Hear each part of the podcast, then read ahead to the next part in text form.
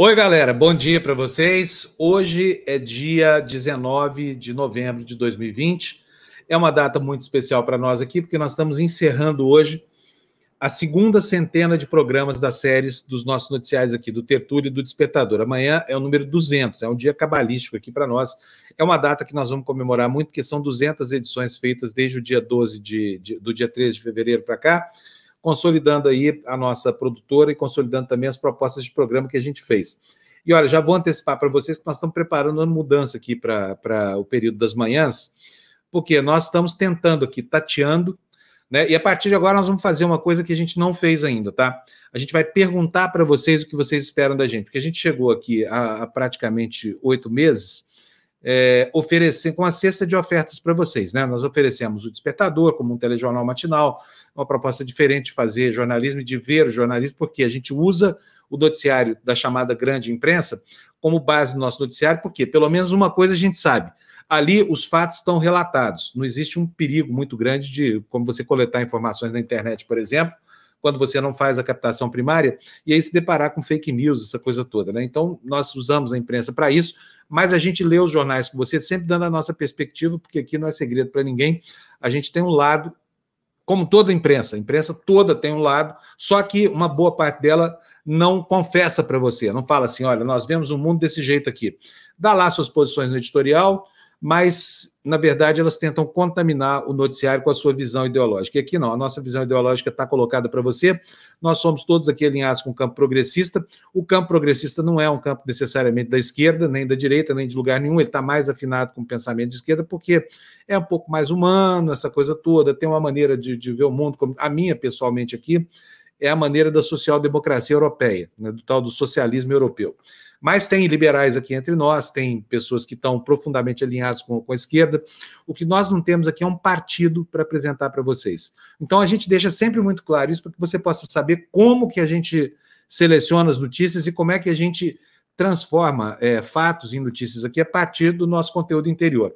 Mas o mais importante de tudo é que essa aqui é uma TV absolutamente democrática, onde todo mundo da esquerda democrática à direita democrática tem voz e tem lugar de fala, tá bom? Mas nós vamos implementar algumas mudanças aqui, por quê? Porque nós achamos que o tertúlio, que está começando agora, está muito comprido, está muito arrastado, né? E está fora da dinâmica da internet. Então, a gente tiver uma reuniãozinha rápida, decidimos que isso vai mudar, vamos mudar as manhãs de vocês, tá?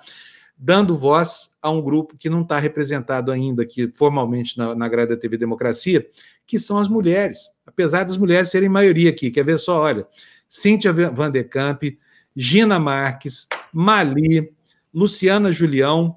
De homem Não. mesmo sobrando só eu e o Tebni. Luciana aqui, Liviero. Ah, Luciana, Luciana Liviero. E tem a Julião. Tem também a Luciana Julião. Tem a Julião, é. É, que tem, que tem de Luciana e Juliana aqui é uma coisa impressionante, a incidência que é altíssima, hein, gente? O que, que aconteceu? Faltou criatividade para os pais de vocês, Luciana? Porque aí fica difícil de distinguir. Década de 70, Luciana, Luciana, Luciana, passeando no clube, ouvindo a música, deu no que deu. Década de 70, tem um monte. Aí nascemos nós, né? Os Lucianos e Lucianas. é, devíamos saber o que, que aconteceu na década de 70 que nasceu tanta Luciana. Hã? É que nem Será na época é do Enzo. Ah, foi a música, foi a música que influenciou muito, sim. Eu acho que sim. Não sei se foi só isso, mas imagino que tenha tido forte influência. Você chama Luciana por causa da música. Você perguntou para sua mãe já por que, que ela escolheu? Sim. É? Sim. Então precisa perguntar para a Lu Julião por que, que ela chama Luciana. Provavelmente é pela mesma coisa. Vocês têm mais ou menos a mesma idade. É, ela é um pouquinho né? mais nova que eu, mas ali, dois, três anos, exatamente. Ô, Tebni, será que essa geração dos, do, da, da, segunda década do, do, do, século XXI vai ser uma geração de Jaires hein? e Guilhermes?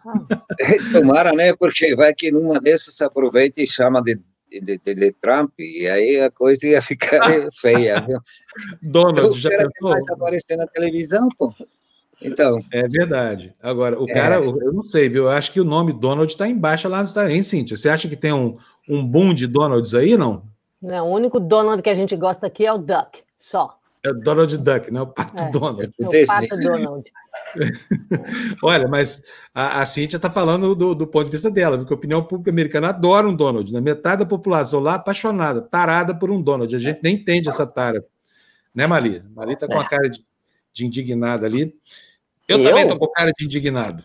Eu estou achando que eu estou pálida, não sei porquê. Mas, enfim. Gina, e aí na Itália? Tem uma, tem uma epidemia de. Quem, quem são os, os, os bambambãs da, da. Salvatore, não é? Aí? Salvatore? não, é Mário. É Mário? É Mário. Mário, Mário é um nome, tanto que os italianos falam do Mário Rossi, né? Ou seja, para falar o Zé da Silva é o Mário Rossi. Não, não, não, mas a gente está pensando nas, na, na, nas figuras políticas influenciando o nome das pessoas. Aí o. ah, e teve Salvini. uma série de Mateus, depois Mateus, do, do Mateus, é. Mateus Salvini, Matteo Renzi, mas não, não, acho que não tem esse boom, não, desses não nomes tem, políticos, não. não. Acho que Acho que Isso não. é coisa do Brasil e Estados Unidos. É, no é, Brasil tinha. Enfiando o nome igual em todo mundo. É, o Walt vem de Walt Disney, né? Walt Disney, aqui tá cheio de Walt Disney aqui na, na, na Goiás, principalmente o pessoal tem uma criatividade incrível. Bom, gente, vamos começar o programa. Tá aí a campanha nas ruas, né? Tá polarizada pra caramba. O que está em questão hoje no noticiário é realmente a posição do Boulos e a posição do, do do Bruno Covas. Lá no Rio, a campanha está comendo solta lá. Vocês viram que o Crivella chamou é, o, o Dória de viado? o Crivella é, o, virou. É, porque o Bolsonaro já tinha feito isso. Bolsonaro fez isso. Mas chamou de viado? Sim, sim. O Dória? O Dória. Ah, tá então tá Aí o discípulo dele, que é o Crivella, foi na onda. Ah, muito bom. Então é isso. Então é o paizão lá iluminando seus filhos no campo ideológico, né? O estrupício mor Bolsonaro dando a linha. Agora, o que, que o Crivella foi fazer lá? O Crivella foi ao Bolsonaro para pedir a ele que dem, para demolir a imagem de bom administrador do Bruno, do, do Bruno Covas, não, do Eduardo Paes. Pode ser. Como é que será que o Bolsonaro vai fazer isso, hein? Obviamente vai fazer colocando seu exército, sua milícia de robôs à disposição do bispo, né? Agora, eu nunca vi o Dom Paulo Evaristo Arnes chamar ninguém de viado. Vocês já viram, não? Hã? Bom, seria, não. absurdo, né? Sobretudo Dom Paulo, que é uma pessoa, uma figura reconhecida internacionalmente. Quando eu voltei aqui no Chile, pensei que não se conhecia muito. Talvez do Nelder Câmara, né? Mas, eh, olha, a figura do, do, do cardeal foi realmente muito, muito querida aqui não só pelos católicos, né? Pela gente que gente não de esquerda, os mais democratas deste país. Então, Dom Paulo para nós é, é uma figuraça. Não, não, não imagino alguém falar. Agora, aqui no Chile tem um nome quase que proibido, Augusto. Porque Augusto. o Pinochet era Augusto. Sim. Você uhum. acredita que tem uma criança chamada Augusto? Você pode, pode imaginar que seu pai ou é militar ou é um cara da extrema direita, porque Augusto ninguém se atreve a colocar, viu? Óbvio, e os chilenos fora do Chile têm só filhos chamados Victor, por Victor Jara, Salvador por Allende, ou Violeta pela Violeta Parra, né? Ah, então quer dizer Mas que existe é, uma divisão ideológica da, da, da, da, uma divisão ideológica dos nomes também no Chile, né? Nomes inspirados é claro. em personagens grandes da história. Mas, Tebni, uh, o nome Augusto, no caso, o primeiro imperador de Roma, né? É, Otaviano, Sim, Ele exatamente. isso daí como se fosse um nome, mas isso é um título, e tanto que o mês de agosto se deve a, a Augusto, Augusto. Né? assim como o mês de julho a Júlio César, e assim por diante.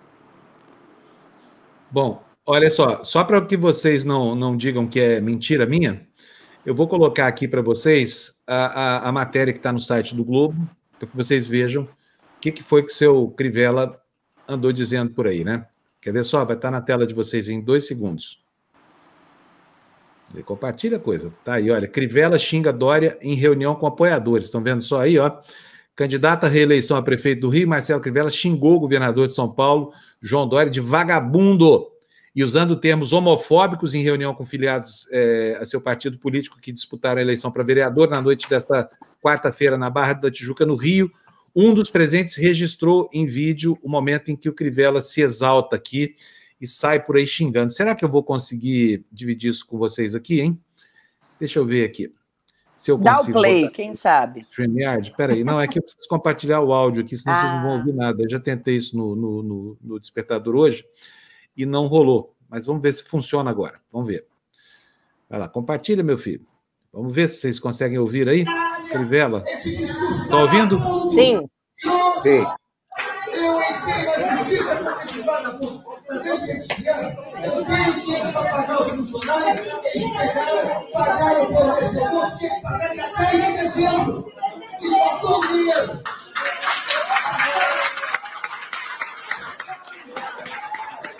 Ó, agora que ele vai xingar, ó. presta atenção aí.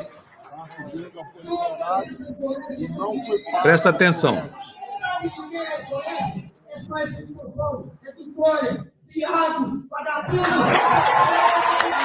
Hum. Ouviram aí? SOS de São Nossa, Paulo é do Dória. Viado vagabundo. Aí, Dória, ó, o cara te chamou de viado, ó, responde. Aquela briga assim, ó. Sabe aquela história que você faz na porta do colégio quando é criança? Alguém põe a mão e fala assim, ó, um rosto aqui, outro aqui, e fala assim, ó, quem cuspir primeiro nessa mão é o machão da história. O bispo resolveu virar machão agora. Eu, se eu fosse o Dória, nem respondia. Não, agora é engraçado ver o Crivella chamando alguém de ladrão, né? Com a autoridade moral que ele tem. O cara está enrolado até o pescoço. Dois impeachments lá, não, caiu porque, por causa de esquema, de, de, de esquema político lá na, na, na, Câmara Municipal do Rio de Janeiro. E Rio de Janeiro, tá bem de representante, hein? Nessa, nessa eleição parece que vão extirpar esse câncer aí chamado Marcelo Crivella da, das eleições, né? Porque o primeiro turno já foi bem desfavorável. De cada cinco cariocas, um não votou nessa praga né? E parece que no segundo turno a situação dele não vai ser muito melhor, não. A gente espera mesmo, porque lugar de bispo, quando muito na igreja, né? Quando muito, né? Ou na seita, sei lá, essa coisa toda. Na prefeitura foi uma lástima, uma tragédia. Eu imagino até que o pessoal da Igreja Universal lá, não a cúpula, porque a cúpula está nisso até o pescoço, mas o, as pessoas comuns, né? Os frequentadores da igreja devem estar abismados lá com o seu bispinho tão mal educado e tão ruim de administração da cidade do Rio de Janeiro assim, a gente espera que ele perca, mas de maneira retumbante lá no Rio. Quero mostrar para vocês mais uma coisinha quer saber do Tebni primeiro? Você está com pressa? Está com pressa, Tebni? Não, pode ir, pode ir. Pode ir. Então, olha só, Sim. mais um desses absurdos aqui, né, que, que a gente vê nos jornais, quando você acorda, você fala assim, não é possível, o mundo está tá, tá virado. virado do avesso. Olha aqui, ó. Ah, cadê? Cadê, cadê, cadê? Não é isso, não. Nem isso aqui. Onde é que está a minha coisa aqui? Já sumiu daqui. Meu Deus do céu. Espera aí que eu já volto com isso aqui, porque eu quero mostrar para vocês, tá?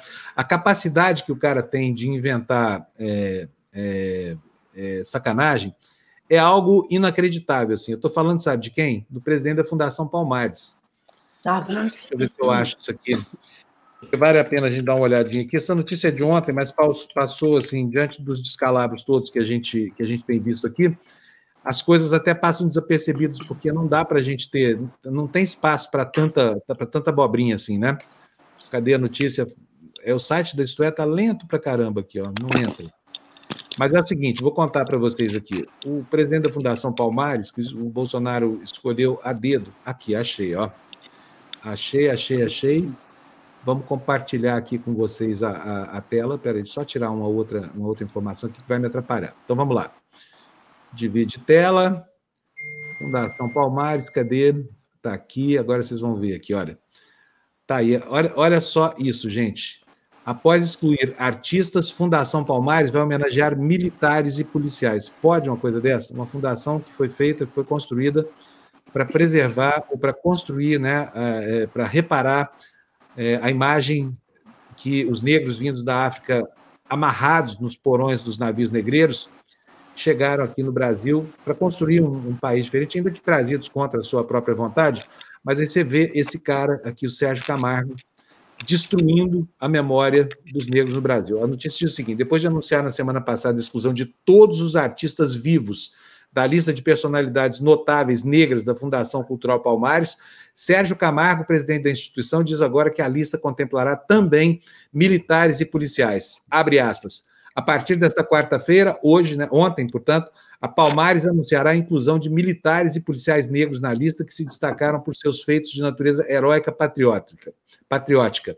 Madame Satã e Marighella nunca serão nossos heróis. Somos pró-polícia, lei e ordem, escreveu esta besta quadrada do Sérgio Camargo, no final da noite desta terça-feira no Twitter. E aí, gente, eu queria saber de vocês quem é que quer comentar essa excrescência dessa notícia produzida por esse, por esse sujeito sabe, assim, eu, eu fico até na dúvida sobre como é que eu me refiro a isso, porque a vontade é de xingar mesmo, sabe? Não é possível, de maneira tão desumana, vem destruindo o patrimônio cultural é, que os negros é, ajudaram a constituir no Brasil. Quem quer falar primeiro? Olha, é desde que eles um, né? sejam. É, e desde que eles sejam notáveis, uh, de fato, os militares e policiais, tudo bem. Agora, notável é uma coisa muito, muito além de um, um fato heróico uh, uh, isolado que tenha acontecido, né? É, ser notável é deixar um legado, é ter construído uma história marcante e que tenha de alguma maneira contribuído para o fortalecimento é, da cultura afro-brasileira, né? É, enfim, o que esperar desse sujeito, né? Fala, Mali. Não, eu só acho que é mais um discípulo do coisa ruim. Eu acho que a gente nem deve perder tempo discutindo isso aí, essa excrescência. Porque é isso que eles querem, eles querem palanque. É isso. É, é para declarar é uma coisa dessa. Como é que faz para resolver isso? Só aí eu jeito. acho que assim, Ué, eu acho Pode que falar. isso aí, para resolver, é o que, que precisa para tudo, né, gente? É o povo indo para a rua, é o povo se indignando, é o povo levantando, coisa que a gente não vê aqui no país. Isso aí só vai mudar quando a besta mor cair do, do da presidência. É verdade. Olha, e, e, na Argentina, não sei se vocês já ouviram algum argentino quando se refere a alguma coisa errada, uma baderna, uma anarquia, eles falam, ah, isso é um quilombo. Eu fico pé da vida, viu? Eu já briguei com muito argentino falando, olha, dá uma lida na história do Brasil, na história uhum. da América Latina, chamar que quilombo é uma coisa ruim, uma coisa errada, é uma tremenda de uma besteira. Isso é, é típico na, na Argentina. Mas olha, a Argentina, a Argentina é um país que até hoje não fez ainda uma autocrítica em relação ao seu racismo estrutural, nem ao racismo manifesto, né? Porque é uma população proveniente em parte da Itália, em parte da Alemanha. Muita gente foi morar na Argentina depois da Segunda Guerra Mundial, muitos nazistas, virou um paraíso de nazistas. Uhum. Então, assim, as razões históricas estão dadas, né? O que não dá é para que, eh, eh, até hoje, nessa altura do século XXI, as pessoas não tenham ainda feito uma reflexão sobre os seus próprios preconceitos. Que história é essa de achar que, sabe, que negro é inferior, pelo amor de Deus, sabe? Que, que raciocínio. Agora, quando um negro faz isso, aí sim a gente fica chocado. Porque quando vem de um branco, você resolve, você dá um murro no cara, enche ele de porrada, entendeu? Contesta na argumentação, sei lá, dá para fazer um monte de coisa, denuncia para a polícia. Agora, quando é um negro que, fa que faz essa, esse tipo de, de coisa? Quando é um negro que patrocina a campanha contra a negritude, como é que faz? Eu não sei como é que resolve isso. Aliás, eu sei sim, sabe como? É no voto. Tem que tirar essa gente daí. Bolsonaro é uma vergonha para o Brasil. Esse cara está fazendo a gente dar um passo gigante para trás. Nós estamos indo muito rapidamente em direção à, à Idade Média, sabe? Porque os conceitos dessa gente são pré-iluministas. Eles estão aí para trazer de volta um mundo que é um mundo só de trevas, tá? E começam mobilizando é, pequenos grupos minoritários de identidade, por exemplo, gamers, né? Essa, essa história nos Estados Unidos, por exemplo, a criação do novo fascismo nos Estados Unidos começa com a mobilização de gamers pela turma do Steve Bannon. Né? Os gamers têm uma linguagem muito própria, tem lá na sua. E hoje, gente, vai falar, não, os gamers, parece que é uma coisa distante e é uma fração ínfima da população. Não. Todo adolescente é gamer hoje em dia. Todo adolescente vai para o computador jogar lá, jogar seus joguinhos de guerra e ele interage com uma comunidade global de outros gamers que tem certos valores assim, e muitos deles são valores que, que afrontam a, a democracia. Mas foi essa brecha aí que o Trump aproveitou para começar a criar esse pandemônio todo lá na América do Norte, e foi por intermédio dessa iniciativa que se criou isso no mundo inteiro, inclusive na Itália, onde está agindo, em outros países como a, a, a, Hungria, a Polônia, né, que agora estão aí na ponta da lança desse novo fascismo que já contaminou, é, ainda bem que não de morte, mas contaminou gravemente os nossos brios aqui no Brasil. Bom, isso dito, deixa eu abusar da presença do Tebni aqui. Tebni, como é que está é, a situação hoje no continente. Aliás, você gostou da entrevista da Renata Falzoni, Ted? Adorei. Eu sou fã dela, né? Eu só não estou apaixonado por ela porque a Isabel, minha esposa, ficaria brava, mas a gente se ama de paixão, né? Você sabe que ela esteve aqui no Chile, ela foi até a Patagônia de bicicleta, atravessou na parte sul do, do, do continente para a Patagônia e depois ela ficou lá no sítio com a gente. Foi um, um, um, encontro muito bonito. Eu sou suspeito de falar dela, viu? Agora, é, eu quero... tem um sim. sítio na Patagônia? Como é? Você também tem um sítio na Patagônia? Não, não. Disse que depois da Patagônia ela veio ficar aqui em Santiago. Não, eu estou trabalhando na TV Democracia. Eu acho que qualquer dia eu vou comprar. Vou apostar aí Bom. no aumento. Boa. Deixa eu falar, porque na América Latina tem muita, muita informação hoje, e o Victor não está, né? E ele que pegou esse, esse quintal. A Bolívia eh, está dizendo hoje que não descarta a ideia de restabelecer relações diplomáticas com o Chile. O Chile e a Bolívia não têm relações diplomáticas há bastante tempo. A última vez foi no ano 1975, quando Pinochet se juntou com o ditador da Bolívia, Hugo Panzi, e ofereceu saída ao mar, o que foi uma tremenda uma mentira, né? Isso foi entre 74 e 75, aí os bolivianos novamente retiraram seu embaixador. Só tem cônsul, mas embaixada não tem. Enquanto isso, no Uruguai, estão colapsando os hospitais por rebrote de Covid. Eu acho que isso daí foi porque as pessoas simplesmente relaxaram, né? O Uruguai era um exemplo na América Latina e hoje em dia estão com um problema realmente gigantesco porque não tem camas nos hospitais. No Paraguai, então, que fica próximo, a Direção Nacional de, de, de Aeronáutica Civil, a DINAC, está licitando os céus do Paraguai. Isto quer dizer que se algum avião comercial que vem do Brasil para a Argentina, para o Chile, certo? É, atravessar o céu da, do, do, Paraguai, teria que pagar uma taxa, né? Isso sempre foi feito, mas agora é uma empresa privada, é, seguramente multinacional, com acordos com empresas da própria, do próprio Paraguai. E vamos para o Chile, então. Ontem aconteceu um negócio muito, muito nefasto, que está sendo, é, assim, é, criticado e exigindo, inclusive, a saída do presidente Pinheira, né? Acontece que a polícia, os carabineiros do Chile, foram reprimir uma, um protesto no centro de, do Sename, numa cidade ao sul de Santiago, faz mais ou menos uns 500, 600 quilômetros, chamada Talcahuano, um porto, né, um porto militar.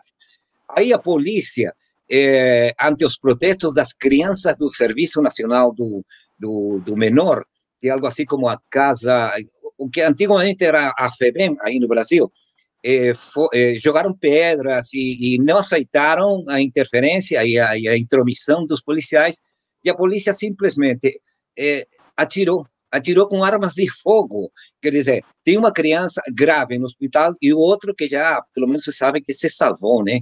Mas, olha, isso daí significava que a população do Chile, a classe política, inclusive parlamentares de governo, exigissem a saída do general diretor de Carabineiros, o general Rosas, né? E eu acabo de ler agora que já foi eh, pedida a sua demissão, né?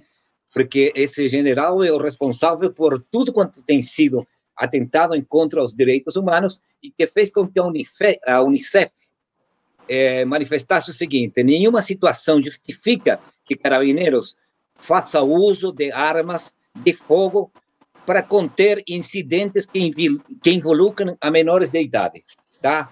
Quer dizer, esse já não é um problema só do Chile. Se a Unicef faz isso é porque simplesmente está preocupada com a situação.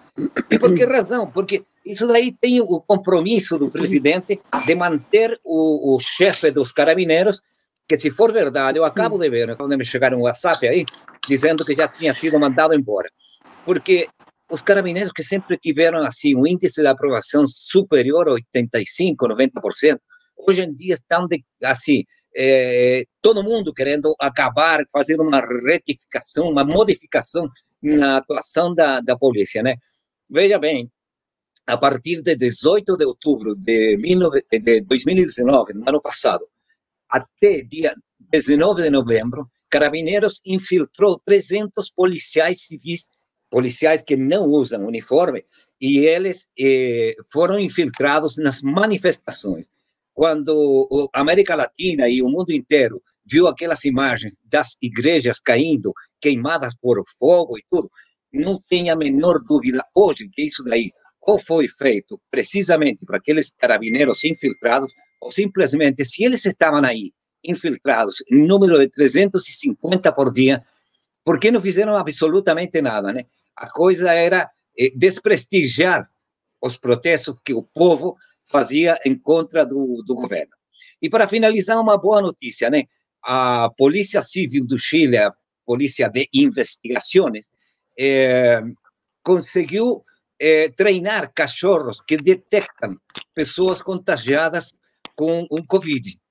Agora, evidentemente, eh, não é permitido, por questões internacionais, que as pessoas sejam, eh, não sei como falar, mas que, que, que, os animais prestem esse tipo de serviço e, e, e não por causa somente do, dos animais, né, sino que pelas pessoas, elas não poderiam ser eh, tocadas sequer por, eh, por cachorros desta natureza. Então, o que está sendo feito no, no Chile, esperando que o Natal vai chegar muita gente, que os grandes centros comerciais, ou pelo menos um deles, o mais importante em tamanho, em, em lucro e em tudo isso, eh, tem aqueles, aqueles cachorros junto com a polícia, e vocês colocam um papel secante, não sei como se falaria em português, mas é um papel que consegue pegar eh, da axila um pouco de suor eh, passar no, no, nas narinas do, dos cachorros e, dependendo da sua reação, se faz imediatamente o exame de Covid-19. Isto Agora, eu, eu, é a primeira vez que se porque é o seguinte, em toda a América Latina, na Europa, também nos Estados Unidos, tem um, tem um grupamento de cães chamado K9, né, que é uma alusão, são duas letras, letra K e letra 9, a Cintia pode falar disso para gente. Todo aeroporto americano tem esses cachorros farejando gente, farejando bagagem. Quer dizer, para detecção de droga pode, agora para usar como detector de, de, de uma anomalia Exatamente. na saúde pública não pode, né? Exatamente. Isso pode ser somente com autorização da pessoa que é, é farejada pelo cachorro, né? Não, não, não pode ser. E é um negócio sério, porque não foi feito somente porque Carabineiros pensou, inventou isso. Isso foi feito através de um estudo com a PUC, a Universidade Católica do Chile, e tem caráter, realmente caráter científico. Já foi provado que os cachorros não, não mentem e, e não se enganam, entendeu? Eles são absolutamente assertivos. Era isso que eu tinha para falar hoje, gente. Eu posso ficar até eu queria um que a mais... Gina comentasse, queria que a Gina comentasse essa notícia, porque a Gina é uma pessoa é. profundamente é, envolvida com, com defesa dos animais. Que, que você acha disso, Gina? Treinar cachorro para. Pra... Eu acho espetacular, sabia? Já que eles têm essa faculdade com, do, com olfato detectar, dizem que esses animais detectam até o estado de saúde do dono, né? Os gatos e os cachorros sabem quando os donos estão doentes, porque a gente exala. É, Sim, existem inclusive cachorros treinados para detectar um eventual ataque epilético e uma série de, de outras. Uh, de outros treinamentos, né? É, é, é, útil, né, gente? É útil. Mais uma vez, o cachorro é utilíssimo, mais uma vez, os animais são importantíssimos. É, muito é, mesmo. Para isso. No Helsinki já estava sendo feito isso, né? Daqui a pouquinho nós vamos falar com o Dr. Cláudio Mairovich, vamos perguntar para ele sobre isso, mas olha, era assim, demorou tanto para inventarem um teste barato e, e, confiável, podiam ter treinado os cachorros, né? Grande ideia essa dos chilenos aí. Você pois passa, é. Mas agora, ó, não é só ideia deles, né? Já em Helsinki já está sendo feito na Europa, entendeu? Os chilenos só copiaram, só que colocaram à disposição da pesquisa científica o pessoal da universidade, da, da PUC, né? Da Pontifícia Universidade Católica. Muito tá bom. Ô, tá Fábio, falando obrigado. nisso, as TVs estão mostrando agora o avião é, chegando em Guarulhos com as primeiras 120 mil doses da Coronavac.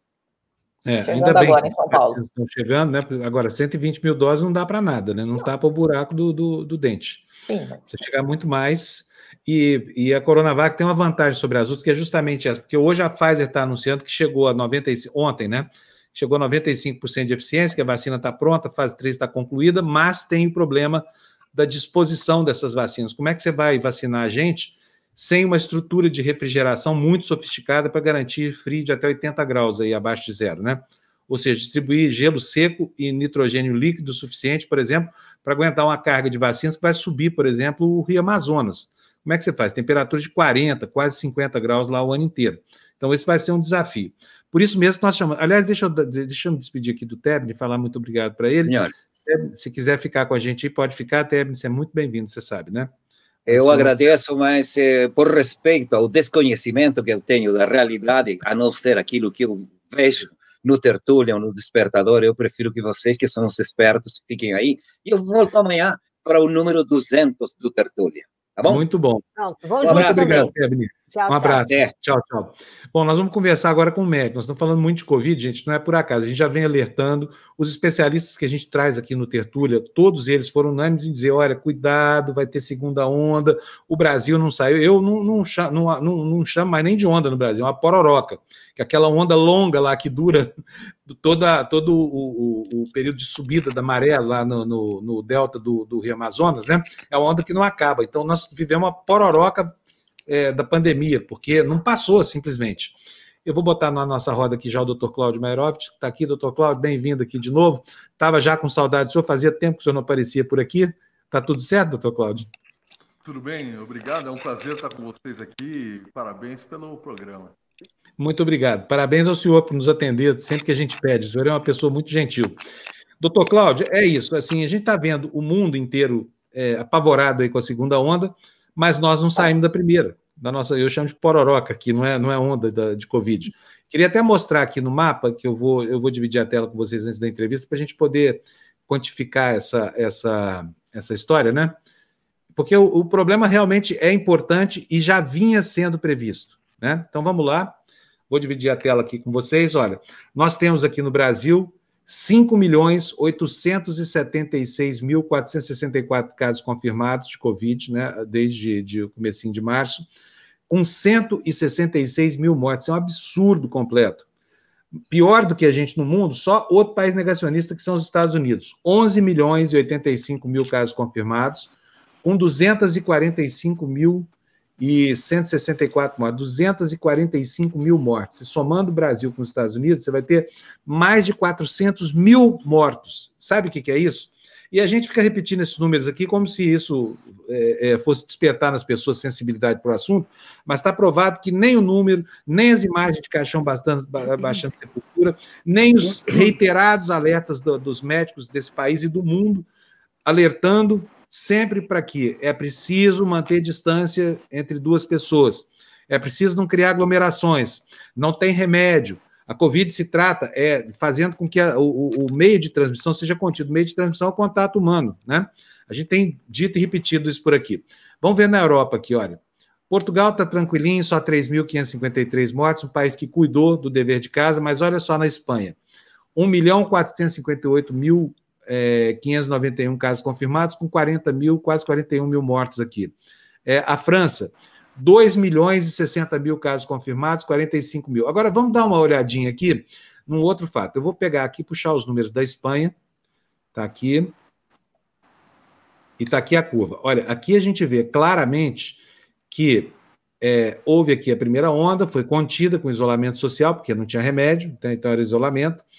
E aí, a partir do começo de julho, a coisa começa a desandar de novo. Olha, ela queda, faz uma inflexão aqui no começo de outubro, mas depois volta a subir e chega aqui a 24 mil, a, a, a 25 mil é, é, novos casos por dia.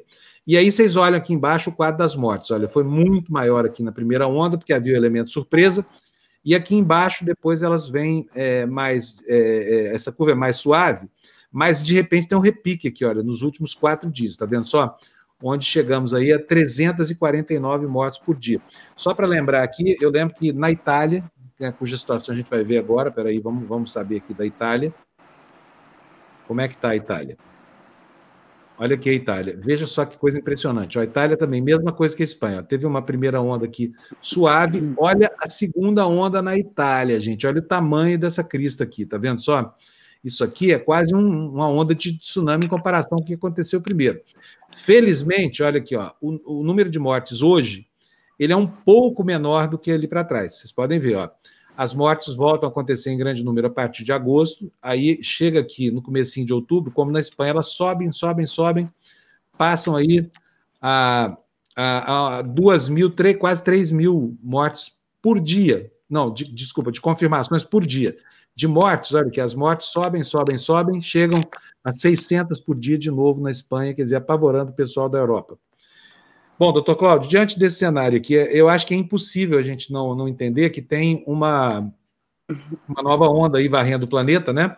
Da qual nós não estamos livres, Vamos pegar aqui a situação do Brasil agora. Eu vou pedir para o Fernando voltar para a tela para a gente aí. Olha aqui no Brasil, a nossa pororoca. Ó, começa aqui uma onda longa para caramba que vai de, do começo de março até julho, aí começa uma inflexão pequena, né? Quando tudo parecia resolvido, pum, aqui tem um repique de novo. Olha, nós chegamos aqui a ter mais uma vez é, o número de casos confirmados foram 48 mil pessoas só num dia, foram quase 50 mil doentes num dia. E o número de mortes também voltou a crescer de maneira absurda nós passamos a ter de volta aí, olha, 300, 908 mortes por dia, 920 mortes por dia. Estamos tangenciando aí a casa, então, de novo, das mil mortes por dia. Aqui houve uma pequena inflexão, mas isso aqui não conta, porque provavelmente é a contabilização do fim de semana. E aí, doutor Cláudio? Podemos afirmar aqui que temos uma, uma segunda onda instalada no Brasil ou ainda é muito cedo para fazer essa afirmação? É, bom, eu também não simpatizo muito com a metáfora da onda. Gostei da pororoca, eu estava usando mais o termo da inundação.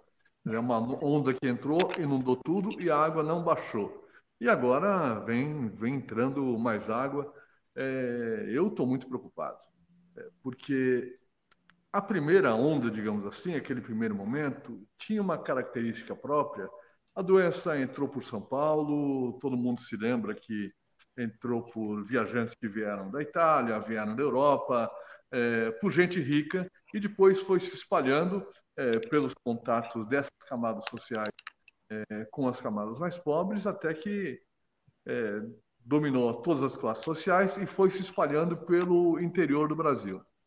Se nós estamos corretos ao dizer que a segunda onda é, vem porque houve um relaxamento total, porque as pessoas foram para festas, foram para os bares, é, passaram a se reunir novamente, a se aglomerar novamente.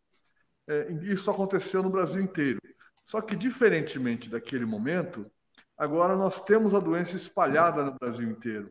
Então, não se trata de um movimento que, olha, vai começar de novo, pode até começar a aparecer, a chamar atenção. Começa de novo em São Paulo, Rio de Janeiro, capitais do Nordeste, Manaus, mas a tendência é que a explosão, é que haja uma explosão, é que essa subida seja simultânea no Brasil inteiro.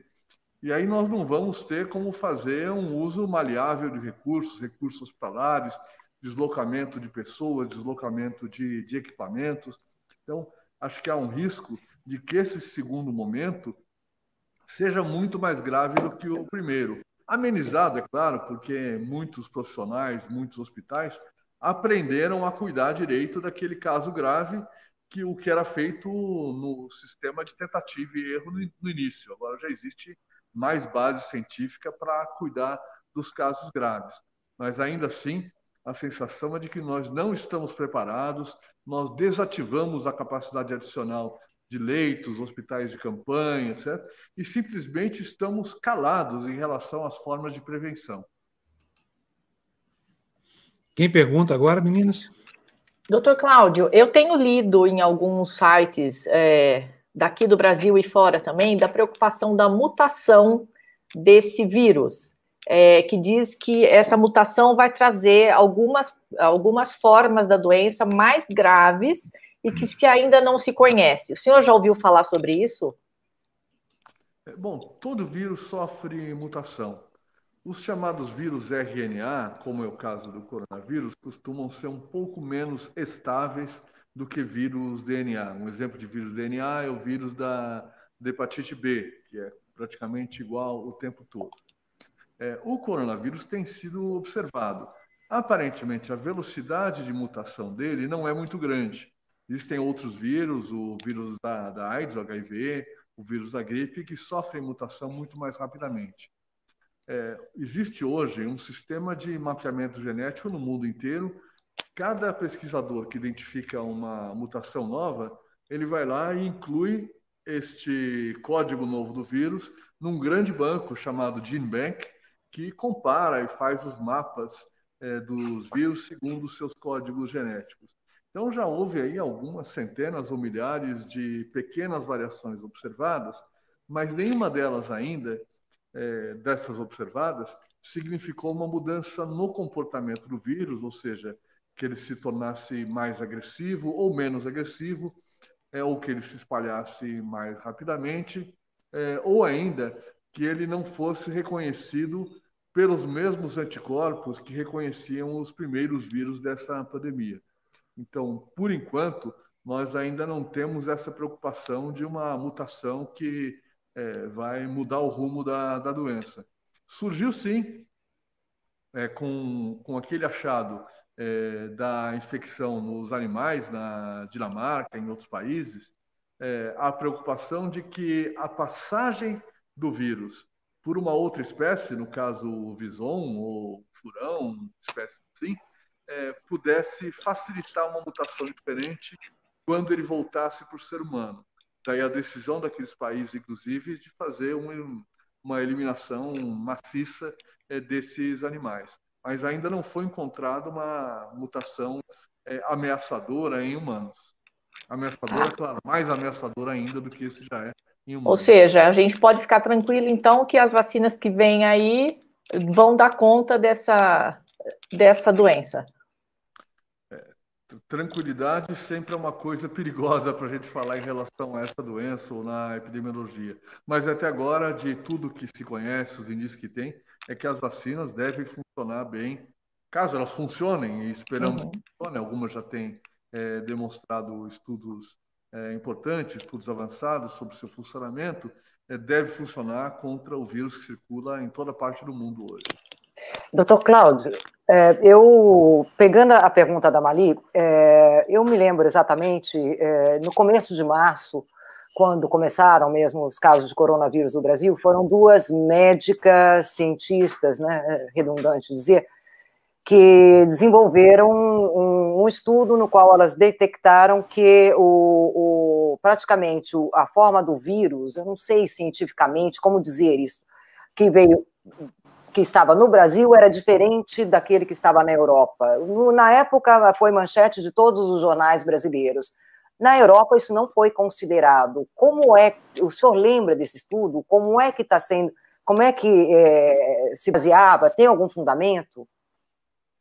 Sim, é, eu me lembro, sim, até porque é, a pesquisadora principal, minha colega contemporânea de faculdade, a Esther Sabino, é, e o grupo dela, mulheres importantes na, na ciência, é, fizeram esse estudo e têm conduzido estudos é, importantes, e justamente elas têm a capacidade de, ao estudar a sequência dos marcadores genéticos deste vírus, observar pequenas mudanças que indicam a origem provável do vírus.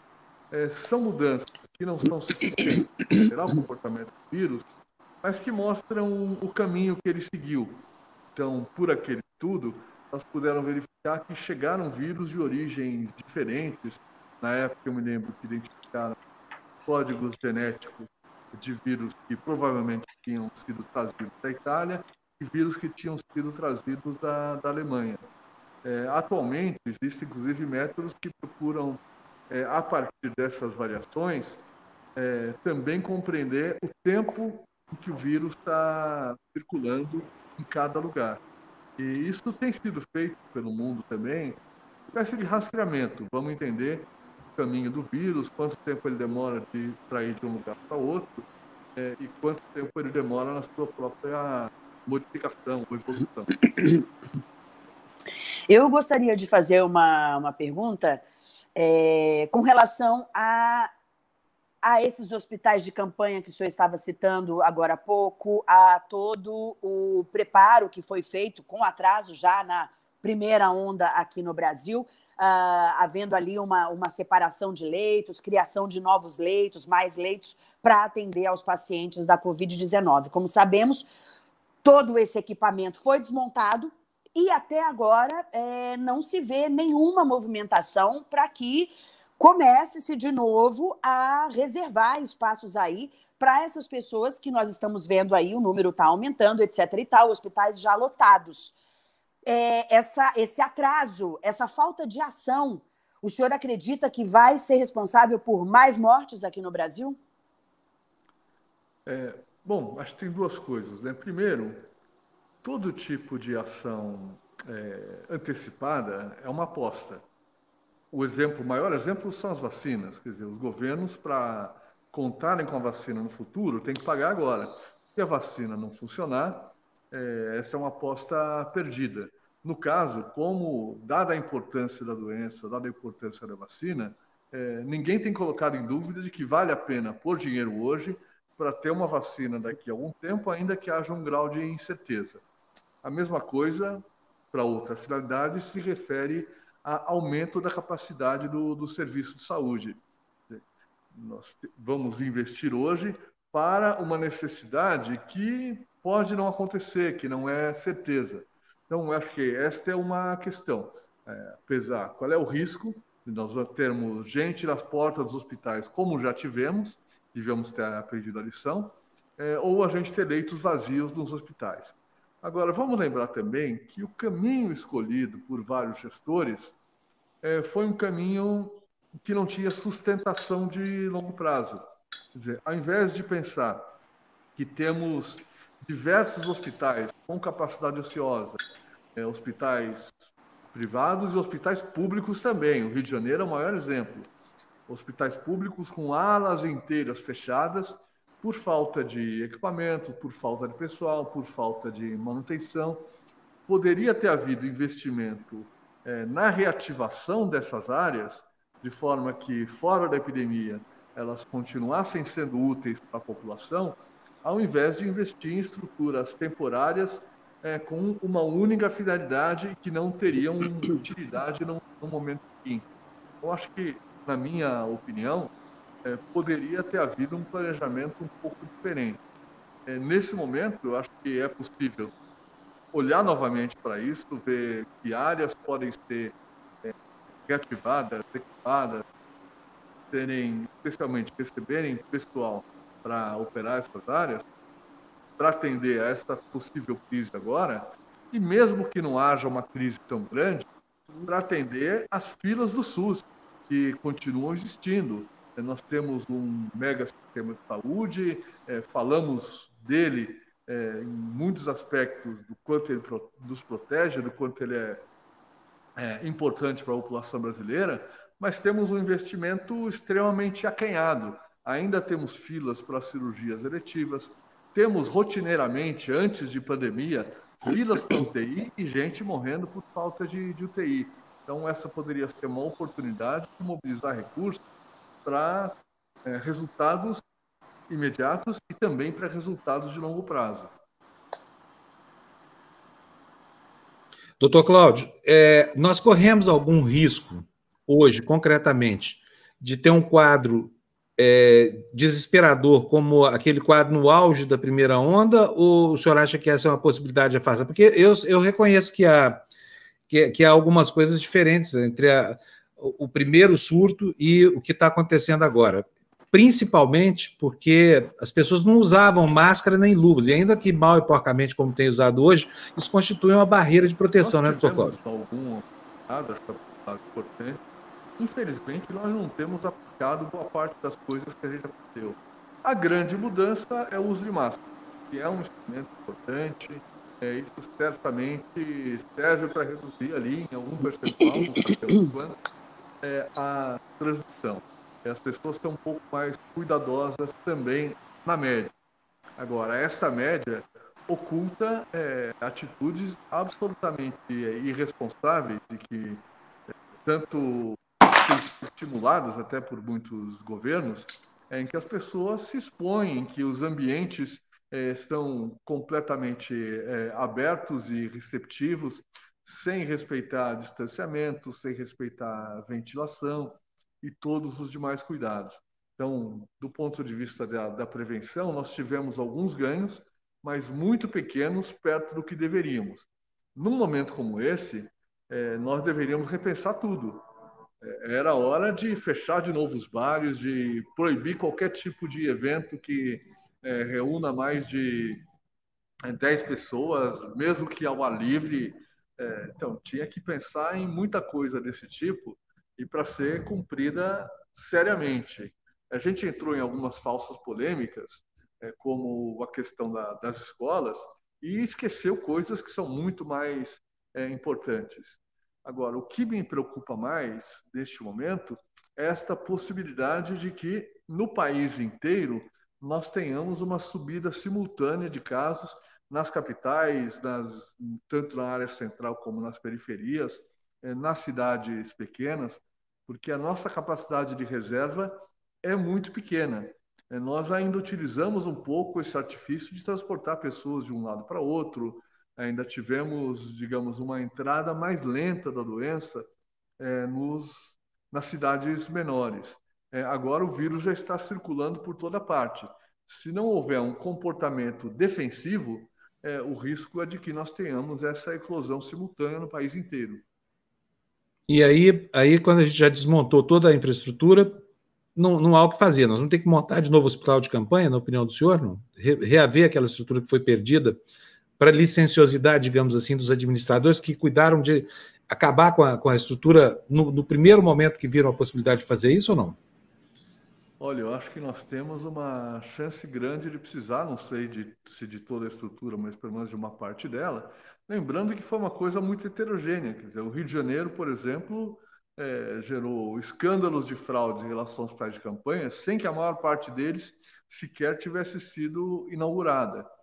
Então, a gente volta a viver aquela confusão, tanto do ponto de vista da organização do planejamento, como da administração e da verificação é, de contas adequadas, etc. É, o que, assim, é muito preocupante que as, os governantes, os secretários, os governadores e prefeitos aparentemente estejam olhando para isso muito de longe, como se não fosse uma crise batendo às suas portas. E vamos lembrar uma outra coisa: todo recurso adicional que foi aprovado para essa crise acaba agora, acaba em dezembro. O que não tiver sido executado não poderá ser executado é, no ano que vem. E o orçamento para a saúde do ano que vem, é, ele vem naquela linha normal de decréscimo, é, de ter contido pelo teto da emenda constitucional aprovada. É, então, nós vamos ter que ter uma série de outras operações caso a gente queira ter, de novo, recursos adicionais para investir na crise. Alguém mais pelo pergunta? Que pelo que o senhor está falando, é, se o senhor hoje pudesse dar um recado para prefeitos, governadores, secretários, é lockdown? Olha, é, nós tivemos uma experiência ruim com tentativas de lockdown no, no Brasil. Eu vou lembrar até que numa, é, num momento de uma eclosão maior de casos no Nordeste, é, houve tentativas, acho que o Maranhão foi que teve um pouco mais de sucesso, mas ficou muito longe daquelas imagens de lockdown da, da Europa. Existem algumas que acho que puderam amadurecer ao longo dessa crise que identificam as atividades de mais risco. Então, esses dias eu vi, por exemplo, um exemplo, um quadro é, do, do estado de, de Michigan, que me pareceu muito, muito interessante. Foi até divulgado pelo antigo diretor do CDC norte-americano, né, do, do governo Obama, em que ele classifica algumas atividades. Então, por exemplo, ele coloca lá manutenção do funcionamento das escolas do que seria aqui o ensino fundamental, digamos, para as crianças é, menores e ainda antes de, de pré-adolescência, digamos até a, a oitava série. É, e fechamento das high schools, ou seja, da escola para crianças maiores, e das universidades, mantendo apenas atividades virtuais. É, interrupção, proibição de qualquer tipo de evento que agregue pessoas. É, uso de máscaras é também mantido. É, a recomendação de que, caso as pessoas se reúnam em casa, no máximo elas, no máximo duas famílias é, estejam ao mesmo tempo numa casa e que sejam sempre as mesmas duas famílias. Então, com a ideia de que o isolamento é, físico não seja tão um sofrimento tão grande. É, fechamento de bares e restaurantes que atendem nas áreas externas, mantendo a possibilidade de funcionamento é, ao ar livre. Então, isso vem de um conhecimento acumulado de que os ambientes fechados e as aglomerações é, são as situações que representam maior risco de transmissão. Isso pode ser aplicado, claro, adequado a cada uma das situações, dos estados e dos municípios brasileiros. Outros exemplos, manutenção do funcionamento é, de comércio varejista é, com lojas isoladas. É, claro, acho que em cada situação peculiar é, de um país, de outro país, de um estado ou outro, é necessário identificar essas condições ou atividades de risco. É, infelizmente, nós investimos pouco nisso também. Por exemplo, a gente quase não tem informação, praticamente não tem informação, sobre a ocupação ou ramo de atividade das pessoas doentes ou das pessoas que, que morreram. É, isso seria uma fonte de dados riquíssima para a gente reorientar as nossas políticas de prevenção. Mas é fato que, mesmo que a gente não chame de lockdown, nós vamos precisar fazer uma restrição importante à circulação de pessoas e ao funcionamento de atividades que agregam pessoas. Ou seja, ou seja, vamos ter que voltar aquele dilema todo daquela tensão que houve entre salvar vidas e salvar a economia. É isso, né? Nós vamos ter um quadro político muito complicado aí nos próximos dias, então. É, mas infelizmente, tanto naquele momento como neste, é, esta equação salvar vidas sal, e salvar a economia, uma equação de, de opostos, talvez, é, não passou por nenhum planejamento. Então, nós entramos no pior dos mundos e que não conseguimos salvar vidas e levamos a economia mais para o buraco do que ela já se encontrava. Ela vinha já é, numa situação ruim. Então, é impossível pensar numa situação dessa sem planejamento, sem um planejamento governamental que faça, inclusive, contas em relação é, aos riscos para a vida, que para mim são os que pesam mais, e também ao significado econômico. Nós não tivemos sequer é, aquela mobilização de setores estratégicos da economia que devessem funcionar mais durante a crise. Isso foi um movimento absolutamente espontâneo. Se o comércio eletrônico, os, os serviços de entrega, delivery, né, é, passaram a funcionar mais, isso foi espontaneamente, ao sabor do mercado, como gostam os liberais.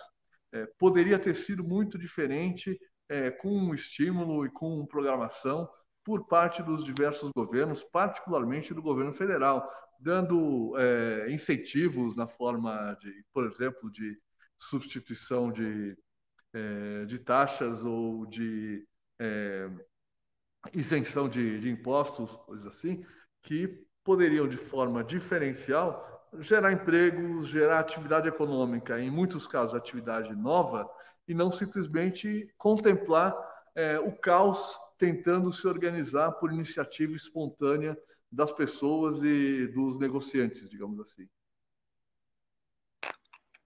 Quer dizer, além da, pandemia, além da pandemia, a gente enfrenta um apagão de, de, de governo, né? de, de atitudes.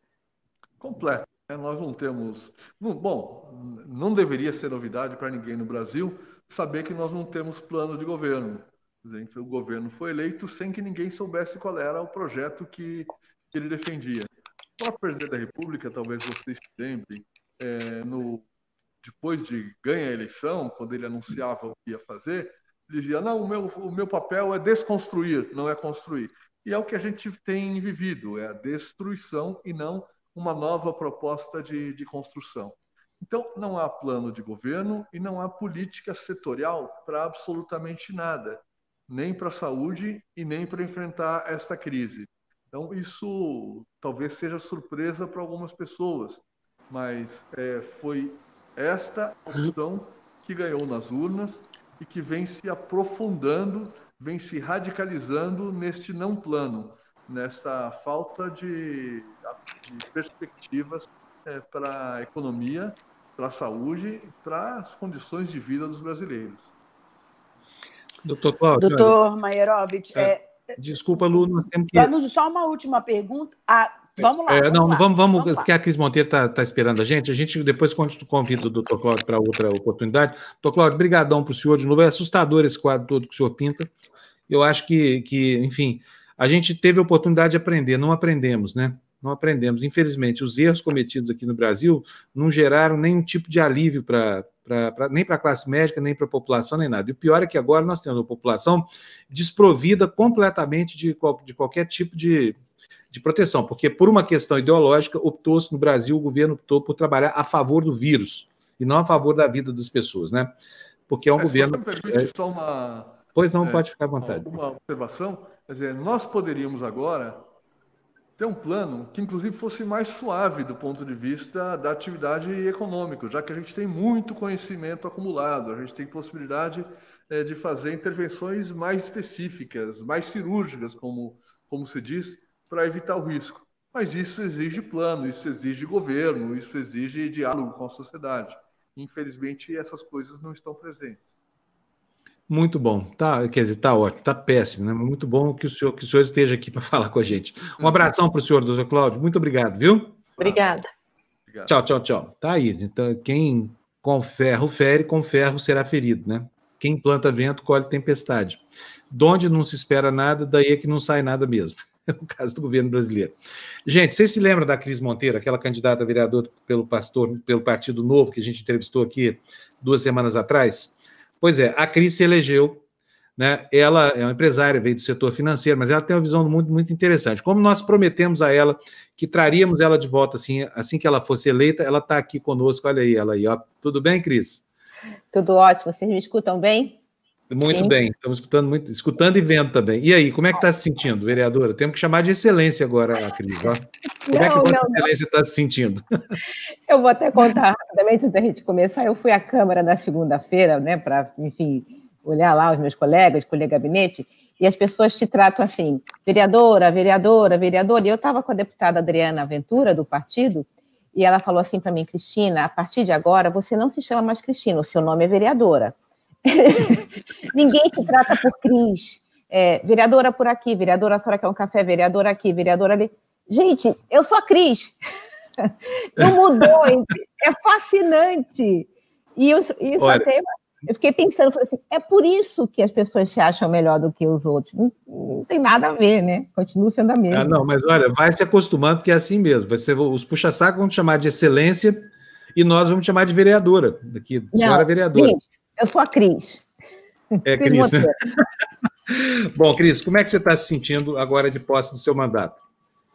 Eu tô, primeiro, eu estou muito feliz, né? Eu, eu, eu, eu, imaginei, eu trabalhei muito para ser eleita, eu, me empenhei muito, eu me dediquei muito, eu tive muito apoio de muita gente. Então, assim, eu tô, eu tô muito feliz, estou muito feliz e estou muito uma expectativa grande, né, de que eu de fato vá chegar lá e conseguir fazer o que eu me propus a fazer, né? Eu espero é, ser capaz de entregar né, aquilo que eu né, convenci os meus eleitores que eu faria. Então, essa é uma expectativa enorme, uma responsabilidade enorme também. É só aquele tipo de gente que coloca um peso muito grande, são assim, 18 mil votos, são 18 mil pessoas que saíram de casa no domingo e apertaram o meu número. É muita responsabilidade, as pessoas confiaram em mim. Então, também já sinto esse peso, que é muito comum, uma pessoa como eu faço isso, mas eu estou feliz. Bom, deixa eu botar você aqui para as meninas agora escrutinarem a nossa nova vereadora aí. Aliás, é preciso dizer o seguinte: além dela, ela teve 18.085 votos, é um placar muito bom para quem está começando agora, né? E a Janaína Carla teve 30.931 votos, foi a primeira colocada do Partido Novo, mas as duas entraram porque, é, pelo voto da legenda, né? O partido uhum. fez votos suficientes para, enfim, para colocar lá essas duas candidatas lá, e uma delas é a Cris.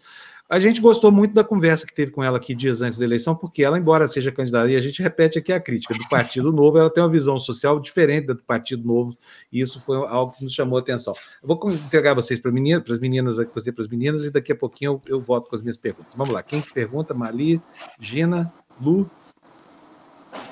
É, Ninguém? Lu, não, Lu, Lu, é uma pergunta também para a Luciana. Aquele objeto. É, aquele objeto secreto. A Luciana tem um programa que é maravilhoso, né, Luciana? Que é a, a respeito de, candidatos. Você pode contar melhor para ela, né? Queria saber se ela trouxe um objeto, se participou do programa, se trouxe um objeto assim que ela lembra, alguma coisa assim, né, Lu? Conta pra gente direito, pra, por favor. É o Fundo do Baú Eleições, né? O Fundo do Baú é um quadro de entrevistas que eu tenho no, no meu canal aqui no YouTube, Luciana Liviero, em que os entrevistados trazem objetos que guardam de recordação, no baú mesmo, aquelas coisas que a gente vai colecionando ao longo da vida, porque marcaram é, momentos importantes para a gente. E então foi uma ideia que eu tive trazer esse quadro que eu faço geralmente com personalidades para entrevistar os candidatos à prefeitura de São Paulo, né? Para a gente conhecer um pouco mais da vida dessas pessoas, como é que foi a infância, como é que foi a juventude, qual a história, né? Então veio daí o fundo do baú eleições. Eu vejo que a vereadora já tem bastante objetos aí atrás dela. Não sei se algum deles é, tem essa característica de, de ter uma história própria que conta um pouco da sua vida. Puxa vida, pena, me... eu tenho, eu tenho bastante. Eu, quando você começou a falar, eu comecei a olhar em volta. Na realidade, é o seguinte: eu, eu não estou em São Paulo, eu não estou na minha casa. Essa minha casa é, é, a minha, é a casa que eu tenho na praia. Eu tive que fugir, porque eu não imaginei que a minha vida ia virar a vida como está, e eu planejei uma obra que começou ontem, eu tive que sair de casa. Eu estou aqui desesperada, porque eu estou louca para estar em São Paulo, mas eu não tenho casa para ficar. Então, isso que vocês estão vendo aqui é minha casa na praia. Então, eu vou dizer o seguinte: esse, tem esse budinho aqui, ó, que talvez seja uma coisa. É, eu frequento um templo budista lá em Cotia, um, um, um, templo que nem, inclusive, nem é esse tipo de Buda, é um outro tipo de Buda, mas eu acho que isso aqui, para mim, representa muito é, é, o, o que eu sou, né? Que até vocês falaram, eu tenho essa diferença, talvez, com o Partido Novo, né? Eu tenho um olhar que eu acho que é um olhar, não que o partido não tenha, acho que o partido não consegue comunicar exatamente a sua visão social, tem essa dificuldade de comunicação, a gente acaba sendo percebido com o Partido dos Banqueiros, o partido que vai privatizar tudo. E, enfim, eu acho que eu faço essa comunicação um pouco melhor do que o partido, né? É... Não, mas eu, desculpa, mas você tem ideias melhores que o seu partido também, muito melhores, inclusive. Eu acho que, não sei, eu tenho a impressão de que esse partido não vai durar muito na sua vida, viu, Cris? Porque realmente é, é um partido que não tem demonstrado a menor sensibilidade social. A gente espera que o seu, que o seu, é sua história, né? Eu vou contar um pouquinho de novo, porque muita gente não conhece a Cris, é o seguinte, ela vem de uma situação social de vulnerabilidade absoluta. Ela venceu na vida por conta do esforço dela. E ela também passou por todos os estigmas, por quê? Porque ela tem uma doença autoimune que não que, que atacou o, o, bulbo capilar dela e ela não tem cabelo na cabeça. Então ela sofreu todos os estigmas aí e veio vindo graças ao seu. Só conta da sua origem um pouquinho para as pessoas saberem quem é você. E, e até porque, sabe, é, assim, eu acho que tem limite. Ela vem do setor financeiro, ela surge do setor financeiro aqui para nós. Mas como é que ela chegou ao setor financeiro? Talvez isso faça toda a diferença entre a visão social que ela tem e a visão social do partido dela. É, conta para nós como é que é a sua história, Cris, um pouquinho tá, então, mais. É... Você sabe quem é a vereadora que eles elegeram. Então, eu, como, como o Fábio disse, né, sou nascida de uma família de baixa renda no Rio de Janeiro, minha mãe era empregada doméstica, meu pai era um sargento de aeronáutica, baixa, enfim, baixa patente, é, minha mãe, depois de algum tempo casada, virou boleira, cozinheira, costureira, era aquela coisa difícil, né, como hoje muitas famílias muita dificuldade. Meu pai acabou tendo que dirigir um táxi. No começo ele não tinha o táxi dele, ele dirigiu o táxi de outra pessoa. Enfim, tudo muito difícil. E eu, como o Fábio disse, tenho essa doença que ela é uma, relativamente rara ou pouco falada, chama-se alopecia areata, é um nome estranho, que ela ataca, o meu sistema imunológico pensa que as raízes do meu cabelo é um inimigo, ataca e eu perco o cabelo ela tem é, é, formas mais severas e menos severas. Eu até tenho uma menos severa, porque eu tenho sobrancelha, é, eu tenho pelo no braço, mas a minha cabeça não tem cabelo. Tem gente, como o espiridião a mim, ele sofre da mesma alopécia. E o espiridião também tem alopécia universal. Não tem pelo no corpo, né? não tem barba, não tem pelo no peito, axila, narina e tal. Então, essa é a doença. E, obviamente, isso Há 50 anos atrás, mais de 50, porque eu estou com 59, eu era uma menina de 3, 4 anos, 5 anos, sem cabelo, meus pais não sabiam o que fazer comigo. Então, o que, que eles faziam? Me deixavam dentro de casa estudando. E eu digo que a maior sorte da minha vida foi não ter tido cabelo, porque a educação salvou a minha vida. Né? E eu acabei ficando muito estudiosa, muito disciplinada, muito quietinha, muito ensimesmada, muito observadora, e isso foram ativos que eu fui adquirindo que foram fundamentais para a minha vida. Meu primeiro emprego foi de recepcionista, achei que tinha que fazer uma faculdade, paguei minha faculdade, entrei num banco como administrativa, uma área de câmbio, eu era teletipista, mas enfim, fui trabalhando, trabalhando, trabalhando e virei diretora de um banco americano, que é o maior banco americano, que é o JP Morgan. Quando eu saí em 2018, eu era diretora para uma área para toda a América Latina e Canadá, que é um sucesso. O que eu acho que me diferencia quando eu conto a minha história é que, primeiro, eu não sou vítima dessa história. Obviamente, estou aqui na minha casa da praia, né? Como, vocês, como eu já falei. É, segundo, eu reconheço que a minha história é uma história de exceção. Daí eu acho que essa diferenciação da história da meritocracia que todo mundo fala. A minha história é celebrada, mas ela é um ponto fora da curva. A vasta maioria. As pessoas da minha infância que tinham cabelo não chegaram onde chegou, onde eu cheguei. Então, eu, eu, eu faço essa observação porque eu digo o seguinte: eu não quero Claro que eu gosto da minha história, sou orgulhosa dela e todo mundo. Mas a gente precisa parar de ficar celebrando só essas histórias. A gente precisa olhar para aquelas pessoas que ficaram para trás. E vou fazer um parênteses. Agora mesmo de manhã, num grupo que eu estava discutindo, é, alguém falou da quantidade de mulheres que foram eleitas, das duas trans e tal. E alguém falou assim: ah, imagina, né? Agora a gente, os homens brancos, né, reclamando. E eu entrei na discussão, falei: desculpa, tem que celebrar sim as duas trans.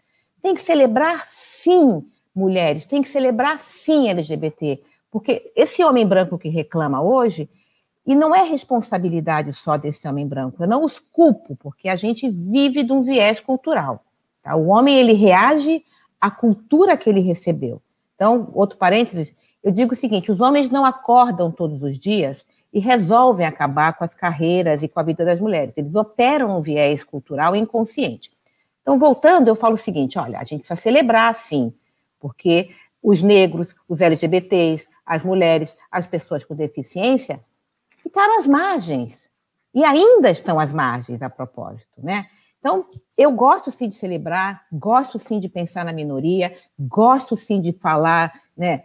Que bom que entraram mulheres, que bom que entraram homens né? Mas, francamente, a Câmara foi dominada por homens brancos durante quanto tempo? Então, quando entra duas, três mulheres, mulheres trans, gente, vamos aplaudir. Sensacional, tinha que ter entrado dez. É, então, um pouco, acho que a minha história, ela fala é, é, essa história de exceção que eu acho que a gente tem que parar de celebrar. Ô, Cris, ouvindo você falar isso, a gente fica imaginando por que, que essa mulher está no novo. Então eu te pergunto uma coisa: hoje você tem mais diferenças ou mais comunhão com o que pensa o novo? Porque o novo apoiou uma reforma da Previdência que prejudicou os mais pobres, ele apoiou a reforma trabalhista que disse que ia gerar milhões de empregos, que foi o contrário. Eu queria saber, assim, você tem, você tem mais diferença ou mais comunhão com eles? Mali, eu tenho mais é, comunhão, tá? E vamos lá. É, por que, que eu tenho comunhão? O novo prega é, menos Estado, né? que o indivíduo tenha mais protagonismo, que ele tenha maior decisão sobre a sua vida, tá? Então, isso, até pela minha própria trajetória, Mali, eu fui a protagonista da minha vida, né? Eu, eu, eu não tive ajuda, né? Fui lá e venci essa historinha que vocês já ouviram aí, tá? É, quando eu penso num Estado, eu quero um Estado, sim, Tá? Acho que eu falei na outra vez, eu não sou a favor de privatizar a educação, saúde, acho que tem que ter saúde pública, educação pública de qualidade para todo mundo, tá? Então, eu não tenho essa conversa. Mas por que, que eu tenho mais comunhão com o novo? Eu quero que o Estado esteja onde ele deve estar.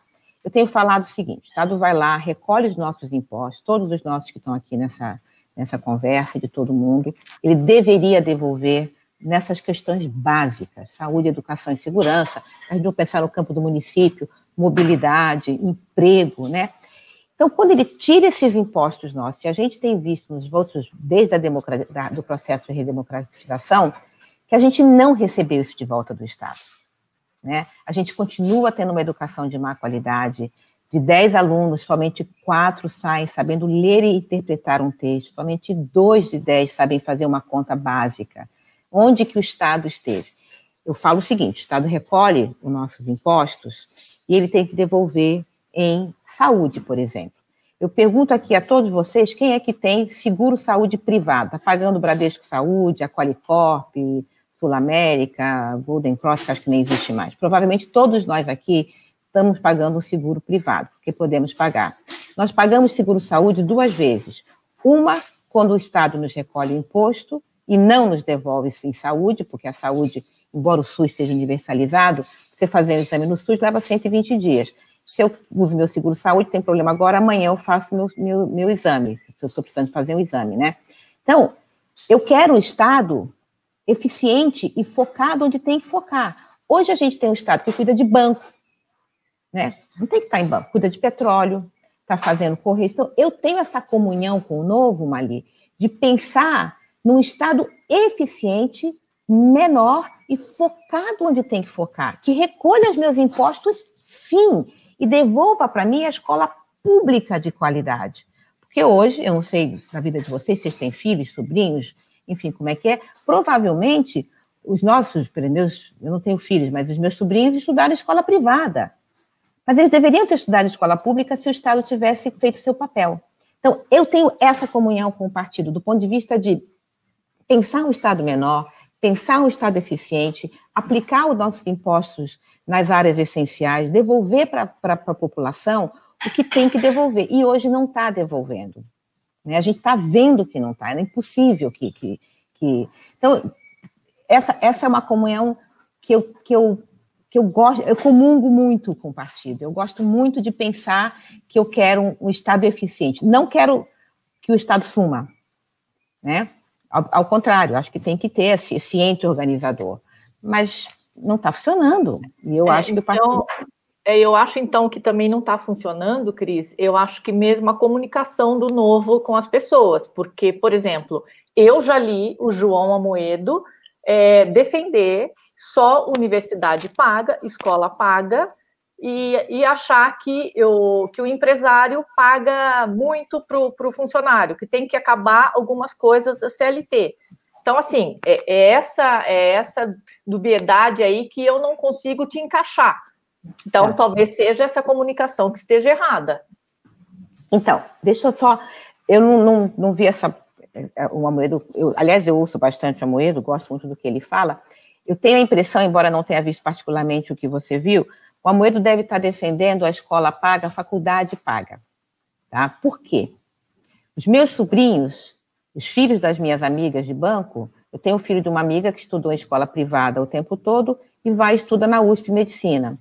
O filho do pobre, que estudou em escola pública, não consegue entrar na faculdade. Então, acredito que a Moedo está falando o seguinte: vamos dar a escola de qualidade, escola, o ensino básico fundamental?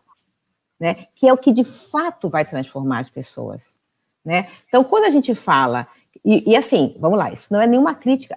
A USP, por exemplo, é uma super escola.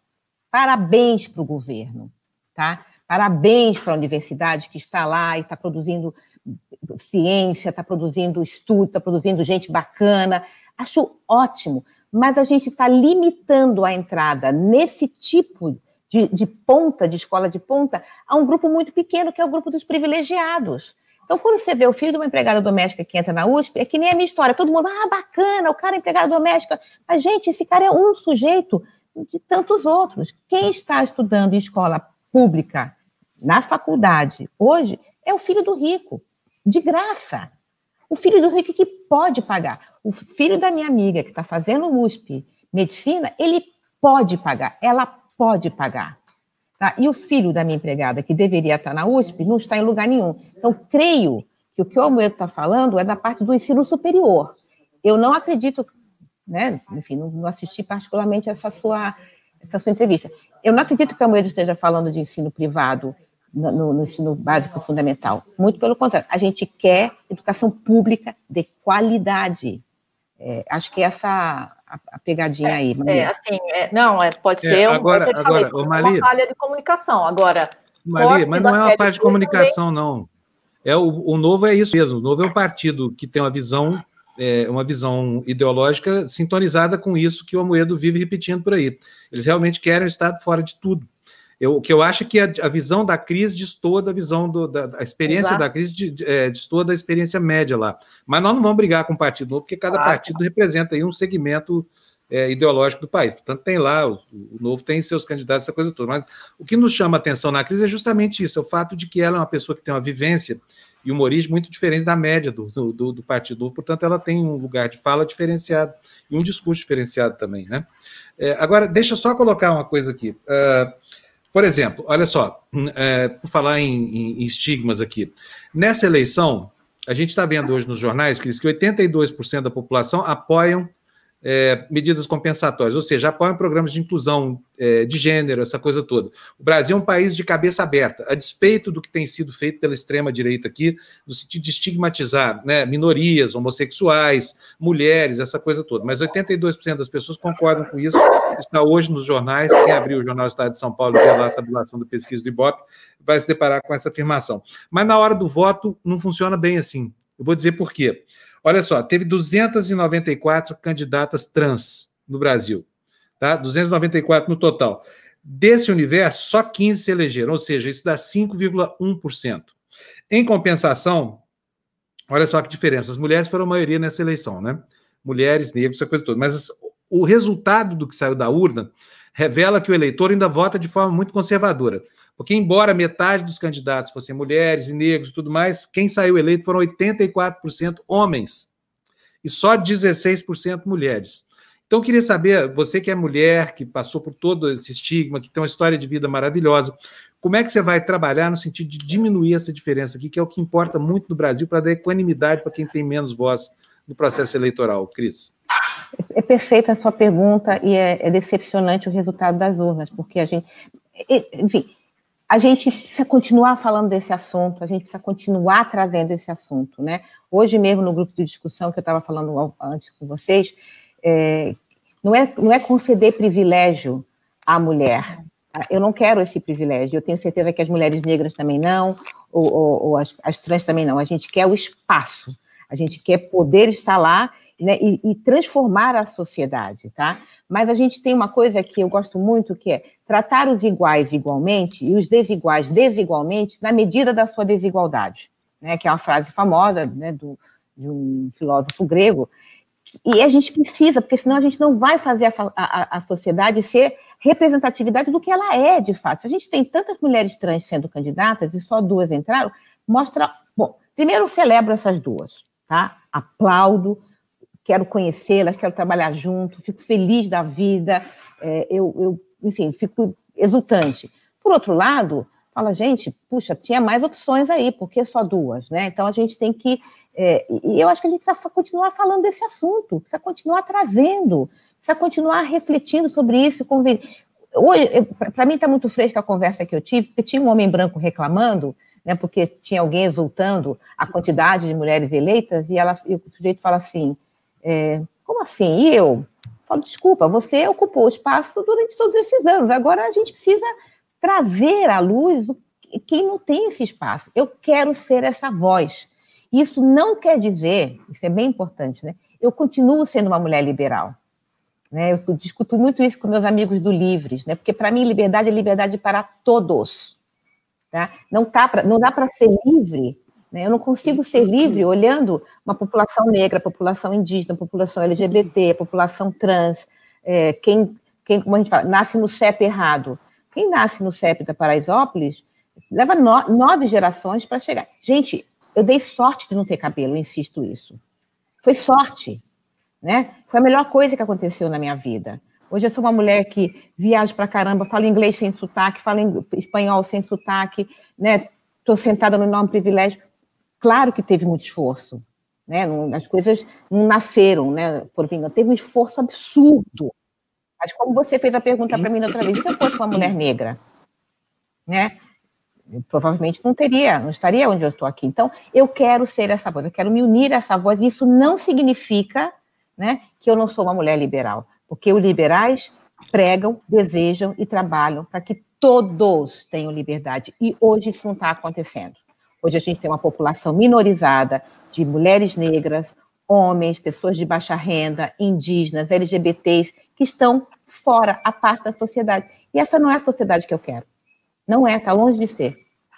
Perfeito. Ô, Cris, eu, eu só tenho. É, é, quando Teremos... se fala nessa coisa de menos Estado, eu acho que antes da gente ter menos Estado no Brasil, a gente tem que ver algumas coisas. Por exemplo, temos um, uma coisa prática, um exemplo prático: o Amapá a energia hum. privatizada, eles estão lá 17 dias no apagão e ninguém fala que a empresa é privatizada. Quem é que está salvando? O governo. O Estado foi lá, para fazer o que não cobra de uma empresa que ficou com esse com, com, com essa empresa.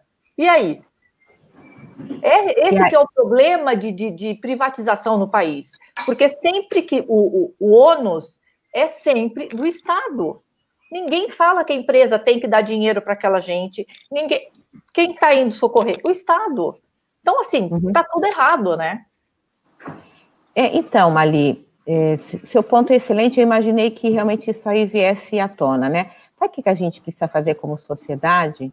Essa empresa tem que sumir da, da tem que sumir do mapa. Ela tem que arcar com os prejuízos, tem sim que pagar. Nós, como sociedade civil, temos que ir lá e cobrar dela e, e, e sabe, ressarcir as geladeiras que foram queimadas, os aparelhos domésticos, os empregos, a, a renda que está faltando.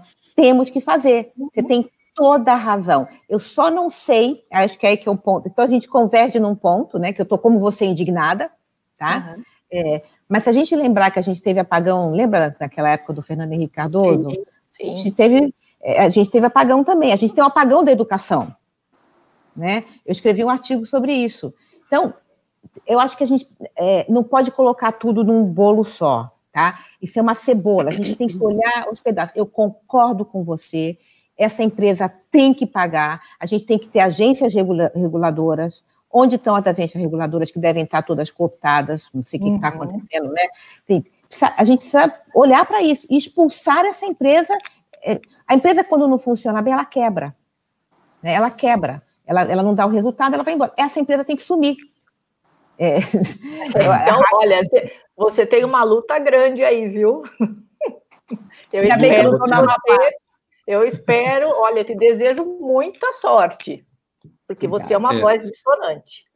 Luciana, Luciana não perguntou da, da, na outra entrevista, queria saber se ela quer fica quietinha aí, depois você não, não faz pergunta, Lu. Não, não, não, quero sim. É, bom, falando ainda na questão das Pera, mulheres, Desculpa, né? já vou eu te atrapalhar aqui. Desculpa, desculpa, desculpa. Pera aí, porque Vamos eu preciso lá. agradecer aqui o que eu não estou fazendo aqui, ó.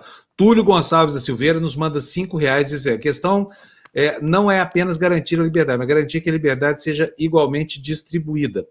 É, quem mais que mandou superchat aqui para gente? Vamos ver aqui. Cadu, Cadu Lacerda. Opa, Cadu, Cadu sempre eh, gastando dinheiro com a gente aqui, maravilhoso. Ok, mas nós temos aqui no Brasil bancos que estão muito envolvidos com o Estado, dominando o Banco Central e as políticas econômicas do país. Apresenta o Edu para ela, é o Eduardo Moreira. Aliás, seria legal fazer um debate entre vocês dois, mas eu acho, gente, deixa eu falar uma coisa aqui para vocês, francamente.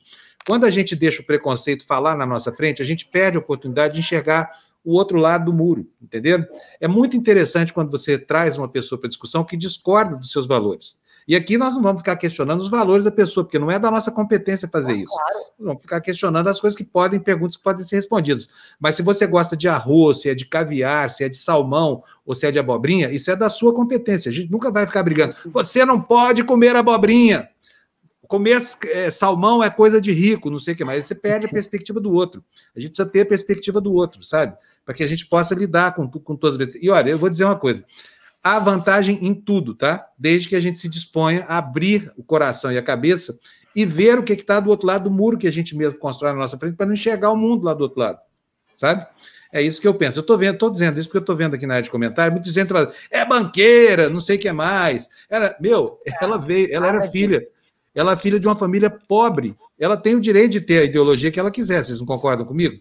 A ideologia da pessoa não é problema da gente, porque é fundamentalista. Você querer que todo mundo pense igual a você é uma atitude fundamentalista. Está errado, sabe? E quem mais perde é, no mundo com a visão fechada é você mesmo, que fecha sua visão. Então, assim, ó, não adianta mandar superchat, pagar. Nós não vamos comentar, colocar comentário que vai detratar a pessoa, tá? Então, nós temos aqui a oportunidade de ter aqui, ó, a Cris Monteiro está falando para gente. Outro dia ela teve aqui, antes de ser eleita, e falou, olha, se eu fosse negra, não teria chegado onde cheguei. Não teria tido os empregos no banco que eu tive. Ela manifesta solidariedade para com a diversidade. Ela quer incluir gente, ela está falando, olha, não importa o que ela pensa da universidade, mas ela está dizendo assim, eu quero um ensino que seja igual para todo mundo e bom que é uma coisa absurda. No Brasil, você tem a meritocracia funcionando lá em cima, mas você não tem a base aqui embaixo. Então, como é que você vai ter igualdade entre desiguais, entenderam? Por isso que a gente traz aqui, assim, eu repito aqui, no TV Democracia, a gente tem um alinhamento com o campo progressista que não é necessariamente um campo da esquerda. Pode ser do centro, pode ser direito, pode ter, pode ter progressista em tudo quanto é área do, do, do, do pensamento humano.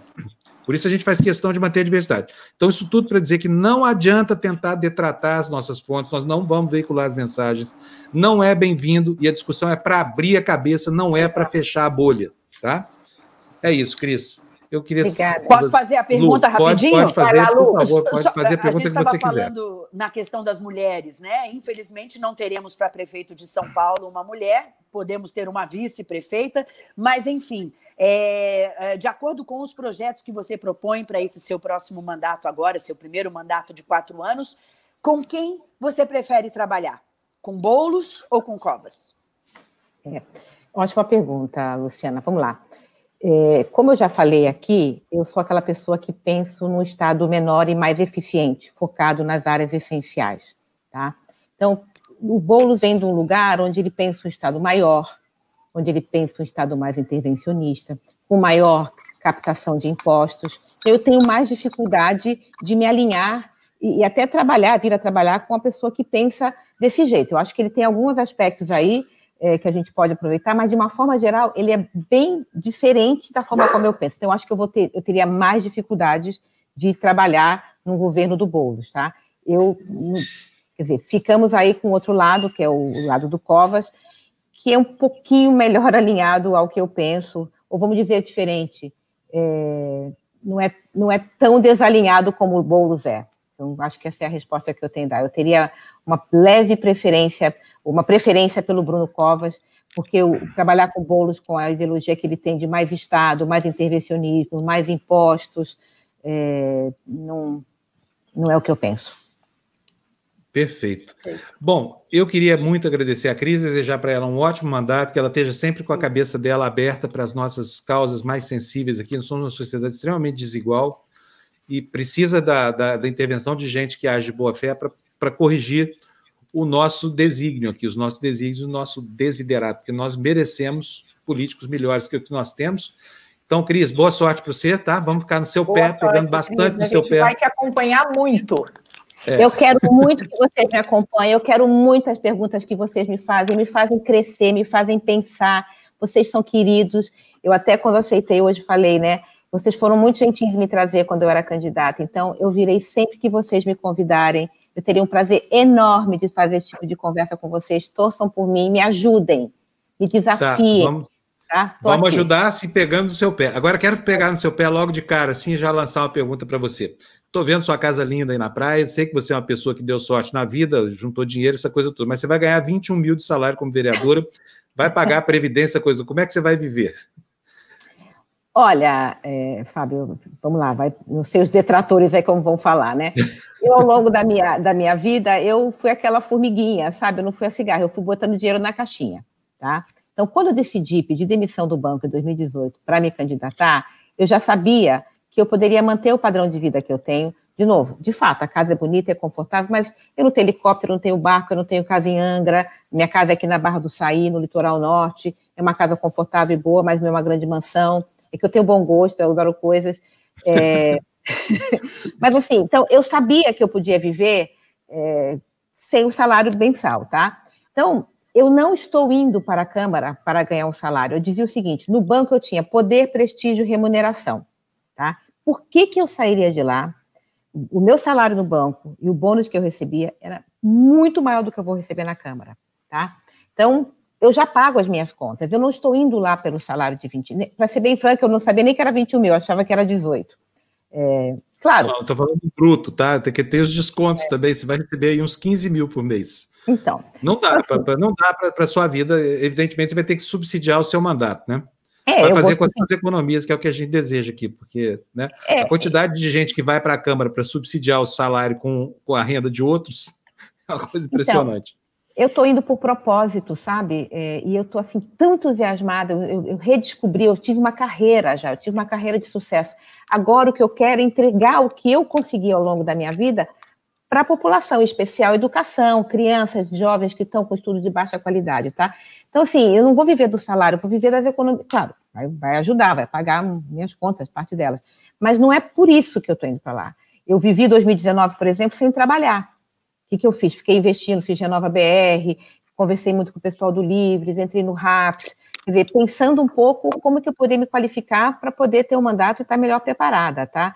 É, então, assim, eu botei dinheiro na caixinha ao longo é. dos anos. Muito bom. Muito então, bom. boa sorte. Boa sorte. É, a gente está torcendo por você, tá? Sim, tá Logicamente, bom. nós vamos divergir de você em muitas coisas, por causa da questão ideológica, mas isso aí é, é, do jogo, né? É aquele jogo assim: vamos te dar umas caneladas, você vai dar umas na gente, mas não vale quebrar a perna do adversário. Essa aqui, isso aqui não pode, porque senão não tem não. jogo. Jogo justo, vamos lá. Vamos Beleza, lá. Cris. Parabéns pela eleição, sorte, Cris. Tá? Obrigada, Maria. A gente fica descendo o pau no novo aqui, é o único partido que elegeu uma bancada de 100% é. de mulheres, tá? É. já é alguma coisa. Nada, nada já é alguma coisa. Abração, Cris. Boa sorte. Tchau, Cris. Beijo, tchau, queridos. Tchau. Abraço. Tchau. Olha, gente, francamente, eu gostei eu da eleição dela, dela sabia? Eu, eu acho que do, do, do, novo, que tem muita coisa muito ruim, era o melhor que tinha para acontecer, tá? Era uhum. mesmo o melhor que tinha para acontecer. Ainda bem, podemos celebrar isso aí. Pelo menos não é um troglodita qualquer desses que, que chegam lá pensando só em acabar com o Estado. Não, é uma pessoa de vida muito, muito virtuosa, né? Então tá bom. Então, e parabéns para o novo aí. Não sei se estava. se, era esse o propósito, mas elegeram uma bancada 100% feminina. Foram duas vereadoras, né, Mali? Então, isso é, isso é uma coisa boa. Deixa eu aproveitar aqui para agradecer todos os superchats aqui que estão pendentes, né? E eu, eu fico esperando acabar as entrevistas para fazer isso. É, cadê? Cadê? Cadê? Vou voltar lá para Simão, não tem nada aqui.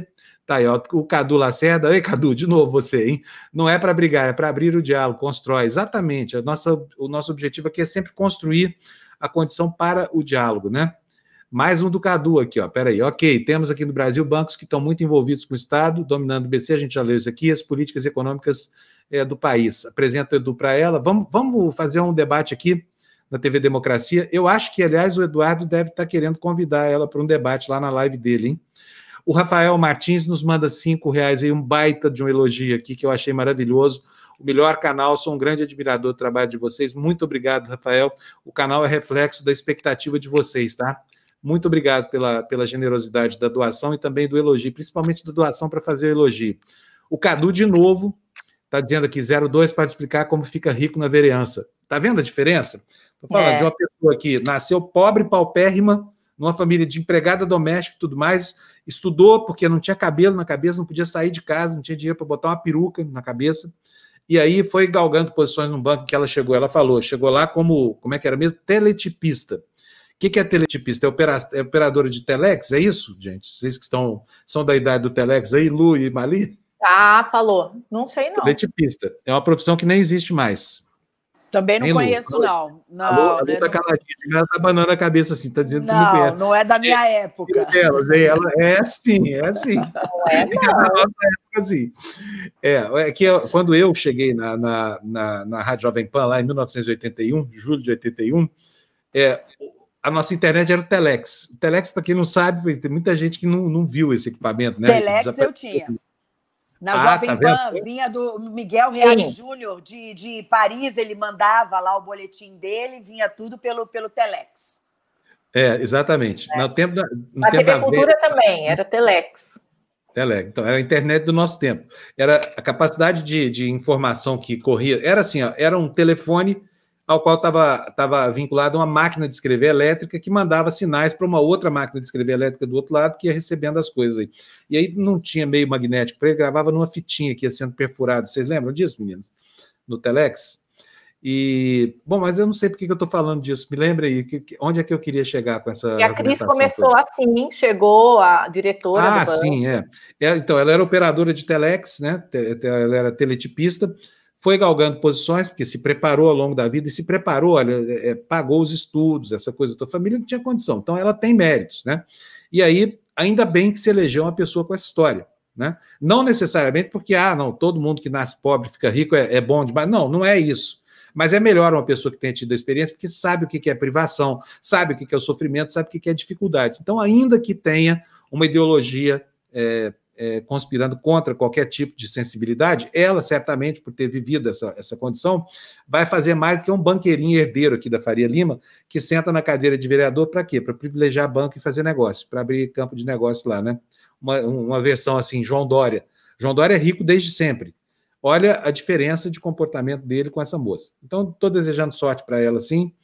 Apesar de ser do Partido Novo, que eu acho uma porcaria, ela, ela é uma pessoa que, em todas as conversas com a gente, demonstrou sensibilidade social e sensibilidade política, desejando que ela faça um bom mandato lá, porque se não fizer, vai prejudicar a cidade, tá? Deixa eu ver se tem mais algum super chat aqui para a gente é, falar. Não, não tem mais, não. Ah, o Valder. Ô, Valder, tá aí você. Bom dia. Cinco reais só para mandar beijo para vocês. Bom dia. O Valder está trabalhando aí, né?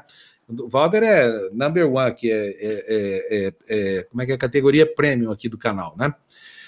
É isso. Meninas, é o seguinte, nós estamos aguardando aqui o nosso próximo entrevistado, já são 10h40, não sei se não virá. Queria saber da, da, da, da Andréia o que está acontecendo com ele. É, enquanto isso, a gente podia falar que quem quiser contribuir com a TV Democracia, né, Fábio? Pode isso. nos ajudar, porque a gente precisa. É, é o seguinte, nós somos uma empresa 2.5 que, que é uma empresa 2.5? Uma empresa 2.5 é aquela que tem uma, uma, uma, uma, vinculação com causas sociais, que é quase uma ONG. Por quê? Nós nascemos aqui com dois propósitos. Primeiro, denunciar o arbítrio e o autoritarismo. Segundo, e, e essa é uma condição princípio aqui, para tentar abrir a cabeça das pessoas e furar as bolhas, né?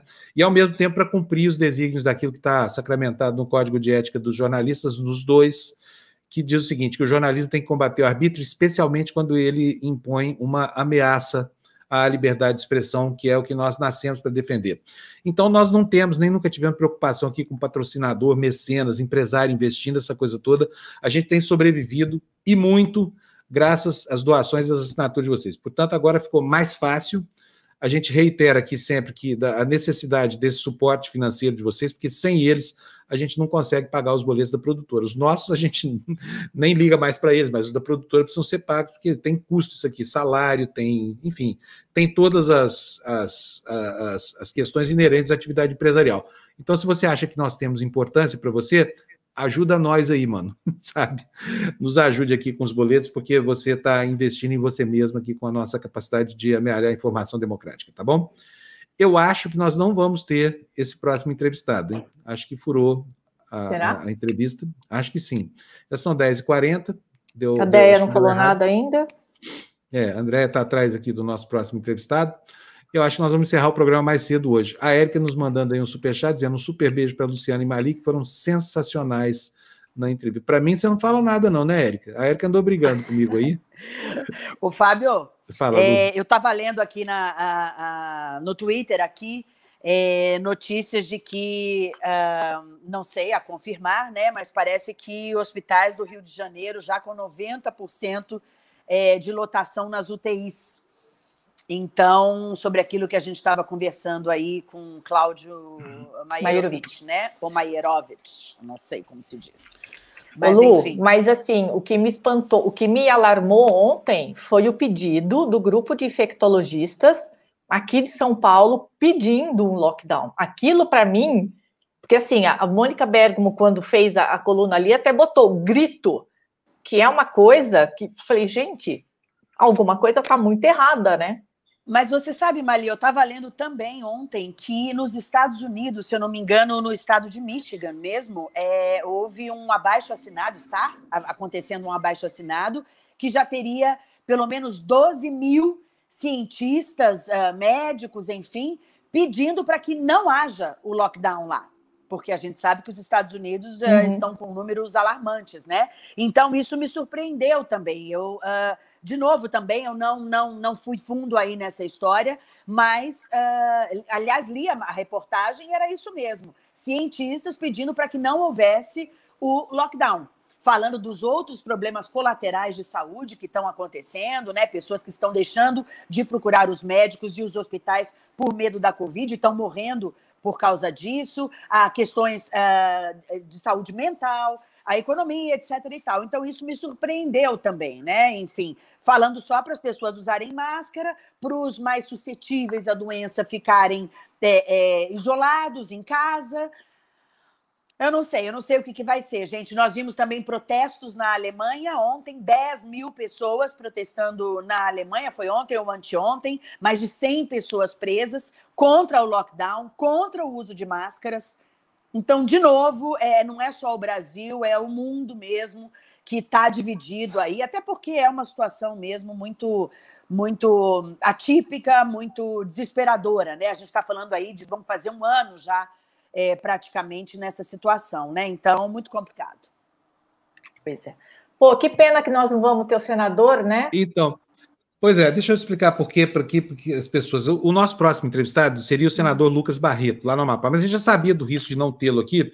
Por quê? Porque está muito complicada a situação no Amapá. Toda hora tem, tem, tem, tem blackout, a luz cai a todo momento, então as pessoas não estão conseguindo se conectar.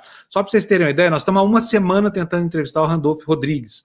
Né? E aí você tem o concurso da, da, da, da, agenda com a condição técnica lá, porque as pessoas simplesmente não estão conseguindo se conectar. Aí não tem telefone, assim como não tem luz para congelar a geladeira, essa coisa toda. Então, a gente sabia do risco, foi por isso que eu pedi para a Bruna é, escalar o Lucas Barreto para o horário final do programa aqui, porque senão nos deixaria numa situação muito ruim, né?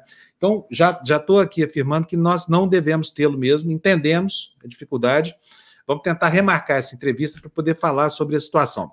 É, além do blackout no Amapá, meninas, eu queria só atualizar as informações aqui. Vocês estão vendo essa informação aí que, a, que a, foi a Lu que falou agora, né? Sobre 90% de, de vagas ocupadas na UTI. Já é uma situação pré-colapso. Agora, lá em Curitiba, a coisa está bem feia também, viu? E o pior é que o Paraná é um estado de autoridades absolutamente responsáveis nos três níveis de governo. O Paraná parece o Rio de Janeiro. O Paraná tem lá um governador desinteressado, um prefeito reeleito que absolutamente desinteressado, foi eleito justamente porque estuprou as medidas de, de, contenção aí e mandou abrir tudo. Ou seja, o Paraná começa a pagar a conta caríssima do desmando dessas autoridades responsáveis, Greca e Ratinho, né, com Bolsonaro lá em cima atuando para deixar tudo muito mais complicado. Então, ontem à noite a situação lá já era, os médicos já falavam assim, que estavam desesperados, por quê? Porque mais de 80% das vagas de UTI já estavam ocupadas, né? E os casos não paravam de aumentar. Daí a orientação para que o paranaense fique em casa. Não é por causa de questão ideológica, né? É por causa do vírus, gente.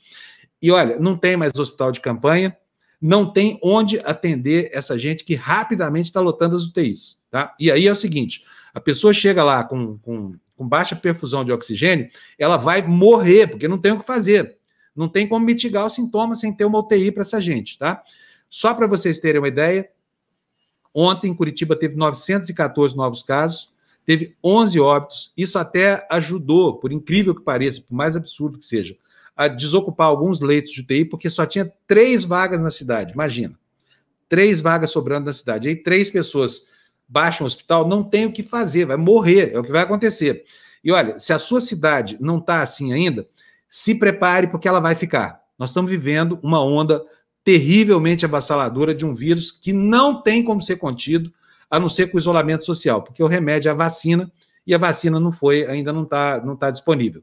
Então se cuide, fique em casa. A Covid mata e mata muita gente, tá? Não é uma doencinha, não é uma gripezinha, não é uma brincadeira, não é nada, tá? Fique em casa. E eu espero muito que essas autoridades aí levianas e irresponsáveis acordem para o que estão fazendo com a população, sabe? Porque desprover dos meios necessários para o tratamento, para o enfrentamento dessa epidemia, é condenar muita gente à morte.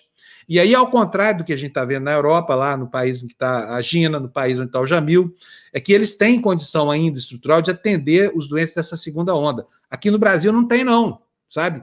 A, a mitigação é feita através da, por meio da morte. É um absurdo, mas é o que está acontecendo no Brasil por causa da responsabilidade dos políticos. Né? Por falar nisso, Gina, conta para nós qual é a situação da Itália para a gente fazer a, a atualização aqui, só para eu não falar bobagem, mas a Itália também está muito preocupada com essa segunda onda de Covid, né?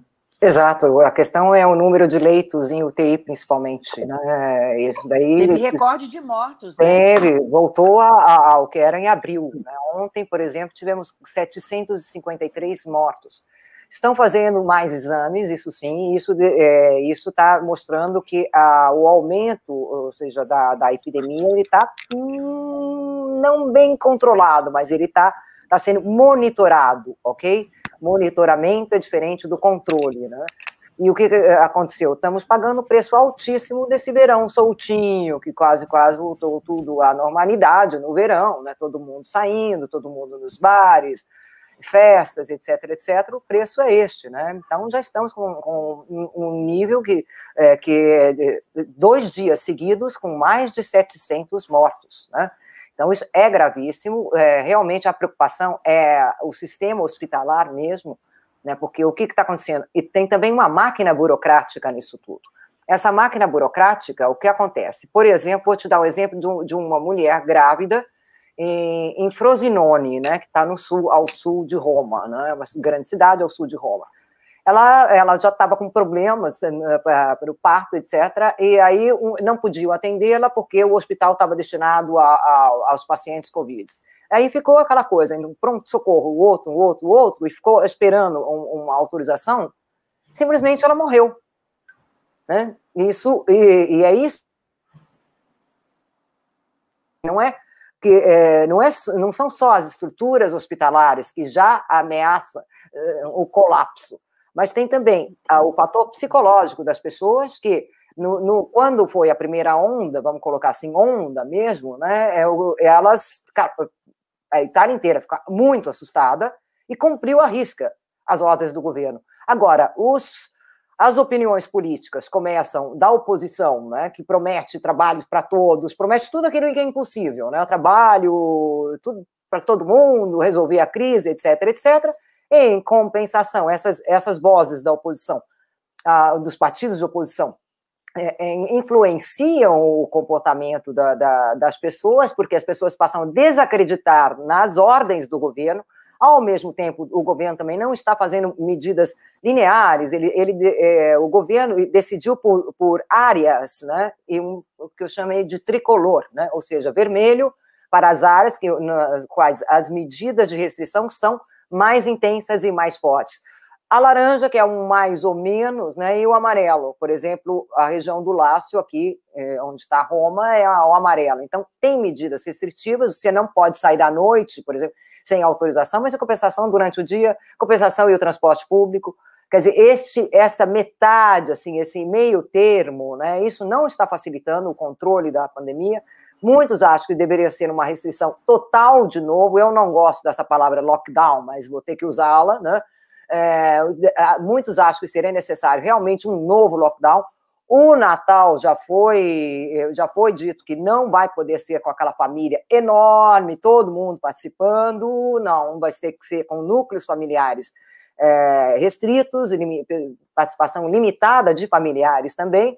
Os comerciantes loucos da vida, porque é neste momento em que eles podem vender, e aí neste momento a, a, a, o consumo está retraído, em compensação, outros outros canais assim de vendas, né, como Amazon e outras multi, né, é, estão indo muito bem. Então tá, tá uma crise assim que as pessoas é, elas começam a sentir na pele os efeitos econômicos, a insegurança, isso tudo, e aí culpa o quê? Culpa o governo, né? É, olha só, uma boa notícia aqui para nós, hein, Gina? O senador Lucas Barreto conseguiu Ótimo. conexão. Nós vamos colocar ele já na conversa para aproveitar, porque vai que ele está lá no Amapá e cai a luz, né? Senador Lucas Barreto, bem-vindo aqui ao nosso programa Tertúlia. Muito obrigado aí pela. Estava preocupado aqui, porque tava achando, estávamos achando aqui, senador, que o senhor não estava conseguindo luz aí para energia elétrica para conectar. O senhor está no Amapá? Estou no Amapá. É que aqui a internet também é ruim, né? É... é. Aqui só tem o, o linhão. As fibras são no linhão e tem hora que complica, né? E com a, com a pandemia e com esse apagão está muito complicado. Senador, bom, a gente, eu vou aproveitar a conexão dele, que está boa agora, para perguntar logo para ele. O senhor mandou ontem um, um, um, não sei se foi ontem ou não, mas um, um projeto de lei para o Senado aprovando uma espécie de subsídio ou de compensação para quem foi prejudicado pela falta de luz. Eu queria que o senhor explicasse isso para a gente. Como é que, que, que o senhor pretende lá para mitigar um pouco os efeitos perversos desse apagão de 17 dias, senador? Olha, eu conversei muito com o senador Espiridião Amin, é, que tem o maior exemplo em Santa Catarina. Né? Então, lá, todos que tiveram, é, foram impactados por aquele apagão lá, que durou quatro, cinco dias, dizer, muito poucos receberam indenização, né? ou individual ou coletiva. Então, nós tivemos o cuidado de, junto com o senador Messias, que é o relator, e o projeto está na pauta hoje, tá? é, nós tivemos o cuidado é, com o senador Espírito Hominho e o senador Messias de avaliar tudo e fazer também, fizemos, o senador Messias fez algumas emendas, porque o estado de Roraima também já sofreu o apagão. E qualquer estado está sujeito a isso, porque essa, essa segurança energética no Brasil deixa muito a desejar. Você imagina que aqui no Amapá nós produzimos 900 megawatts e toda essa energia é injetada no Linhão, através de três hidrelétricas.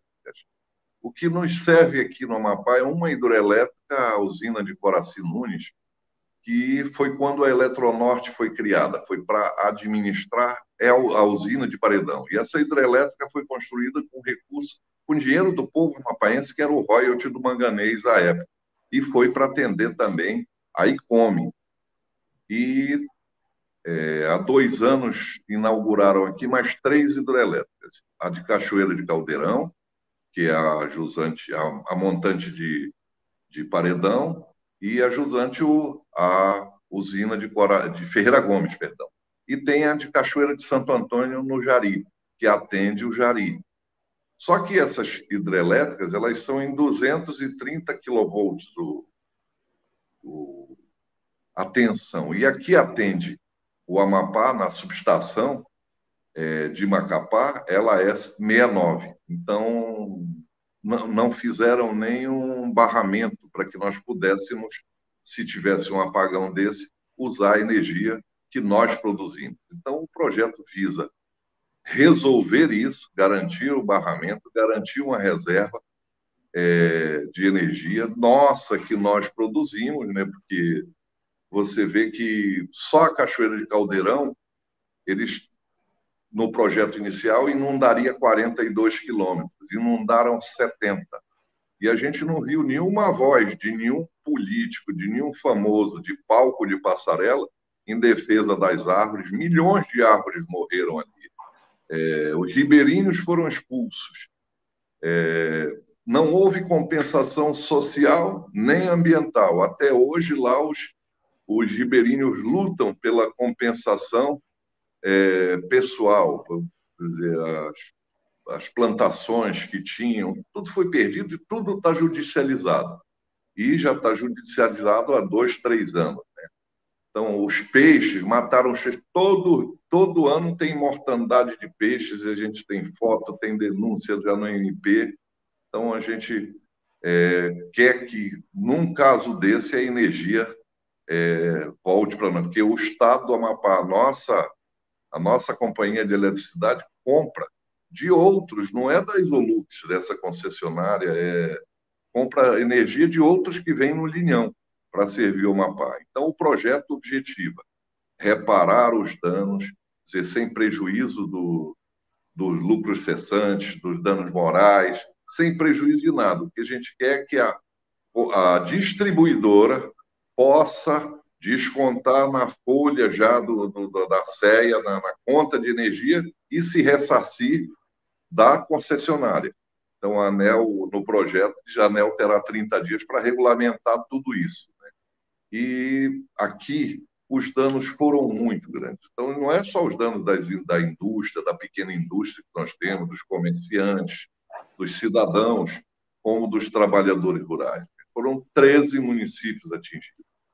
Então, hoje, penso eu que vai ser uma bela discussão, porque esse projeto interessa não só ao Amapá, e garante ao Amapá, aos, aos nossos é, cidadãos, aos amapaenses, é, o mais rápido possível dessa, dessa, dessa indenização para que a gente é, possa ressarcir esses danos e assim a gente consegue amenizar a dor do povo do Amapá. Muito bom. Quem pergunta, meninas? Eu queria fazer uma pergunta, senador. A gente está lendo em alguns, alguns jornais, em alguns sites, que existe alguns condomínios do Amapá onde não há racionamento. Seriam condomínios de, de luxo, onde a energia simplesmente funciona 24 horas. Isso é verdade?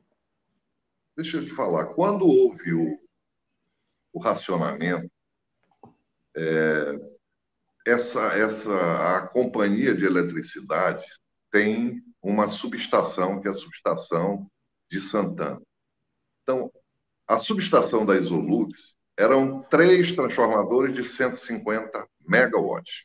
Lembrando que a, a, a demanda do Amapá, do, dos 13 municípios, é, são 270 megas no horário de pico, em média 250 megas.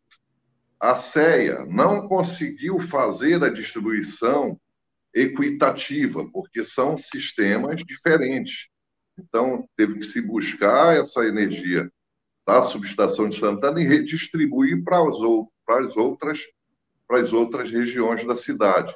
Mas outras regiões tem outras regiões. Pode falar, senador. Estamos, ouvindo o senhor, estamos ouvindo bem. No, no, no estado, no estado é que está entrando ligação aqui, é. todo mundo. É, está tá, tá, tá com a agenda cheia. Estado, elas, elas, perdão, de Macapá. Então, são sistemas diferentes. E tem os transformadores que dividem. Então, tem regiões como a Zona Norte. Na Zona Norte tem uma subestação, a Macapá 2. Então, eles tentaram energizar para fazer o rodízio o conjunto habitacional, Macapaba. Só que quando liga o Macapaba e a Zona Norte, nós vamos para um consumo de 26 mega e o transformador lá é só de 15. Então há uma uma divisão né, equitativa, mas isso não é verdade. Está todo mundo tendo seu tendo a sua energia desligada três horas e o rodízio já está bem menor. E a notícia boa é que ontem no parque de geração antigo que tinha da, da, da, da subestação de Santana, os técnicos da Eletronorte conseguiram funcionar, testar e já está energizado um transformador. E ontem mesmo eles disponibilizaram mais 20 megawatts para, para a, a interligação nesse sistema. Né? A Eletronorte disponibilizou. Hoje já começou a montagem do transformador. Eu penso que o transformador que veio de Laranjal do Jari será energizado logo, ou seja, ele estará é, em funcionamento até mesmo antes da, do parque gerador que chegou. São 40 usinas de 1 megawatt termoelétricas que chegaram, que produzirão no total né, 45 megas. São 40, mas ela tem uma capacidade a mais e aí normalizaremos. E com esse transformador de 100 megawatts, é, nós teremos aí, se Deus quiser, até sábado, tudo normalizado. Hoje, senador, qual é a situação aí? Hoje está faltando luz ainda? Está tá, tá, tá instável? Como é que está agora aí? Espera aí que eu estou sem som. Tá, vamos ver. Vamos esperar ele, ele. Consegue ouvir a gente, senador? Oi, eu estou sem som. Opa, o senhor está ouvindo a gente? Não estou conseguindo. Não, não tem problema. Olha, vamos fazer o seguinte: André vai agradecer ao senador aí, porque a condição técnica não está muito boa, mas ele já deu o recado dele e, e enfim, está aí lutando para ver se ajuda as pessoas lá a diminuir o tamanho do prejuízo.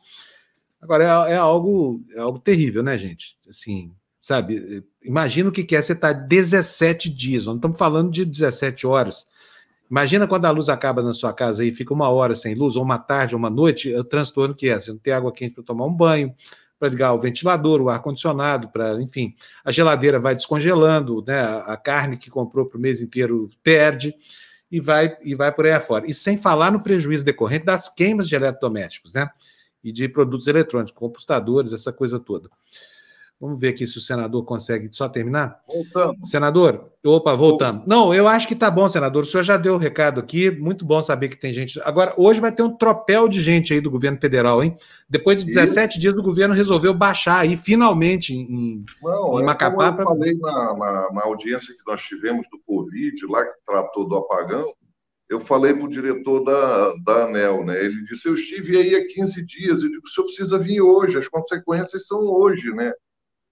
E o que, que mais chamou a atenção é que ele disse que a Isolux era como um bom aluno para ele, né? que ela tirava nota 10. Aí eu disse: esse professor era muito amigo mesmo dessa empresa. Esse né? professor é. Um, um, um, relatório aqui é, este relatório aqui, ó, do encontro promovido pela ANEL, que é um relatório, sexto encontro do, nacional dos fiscais de distribuição, da ENAFID.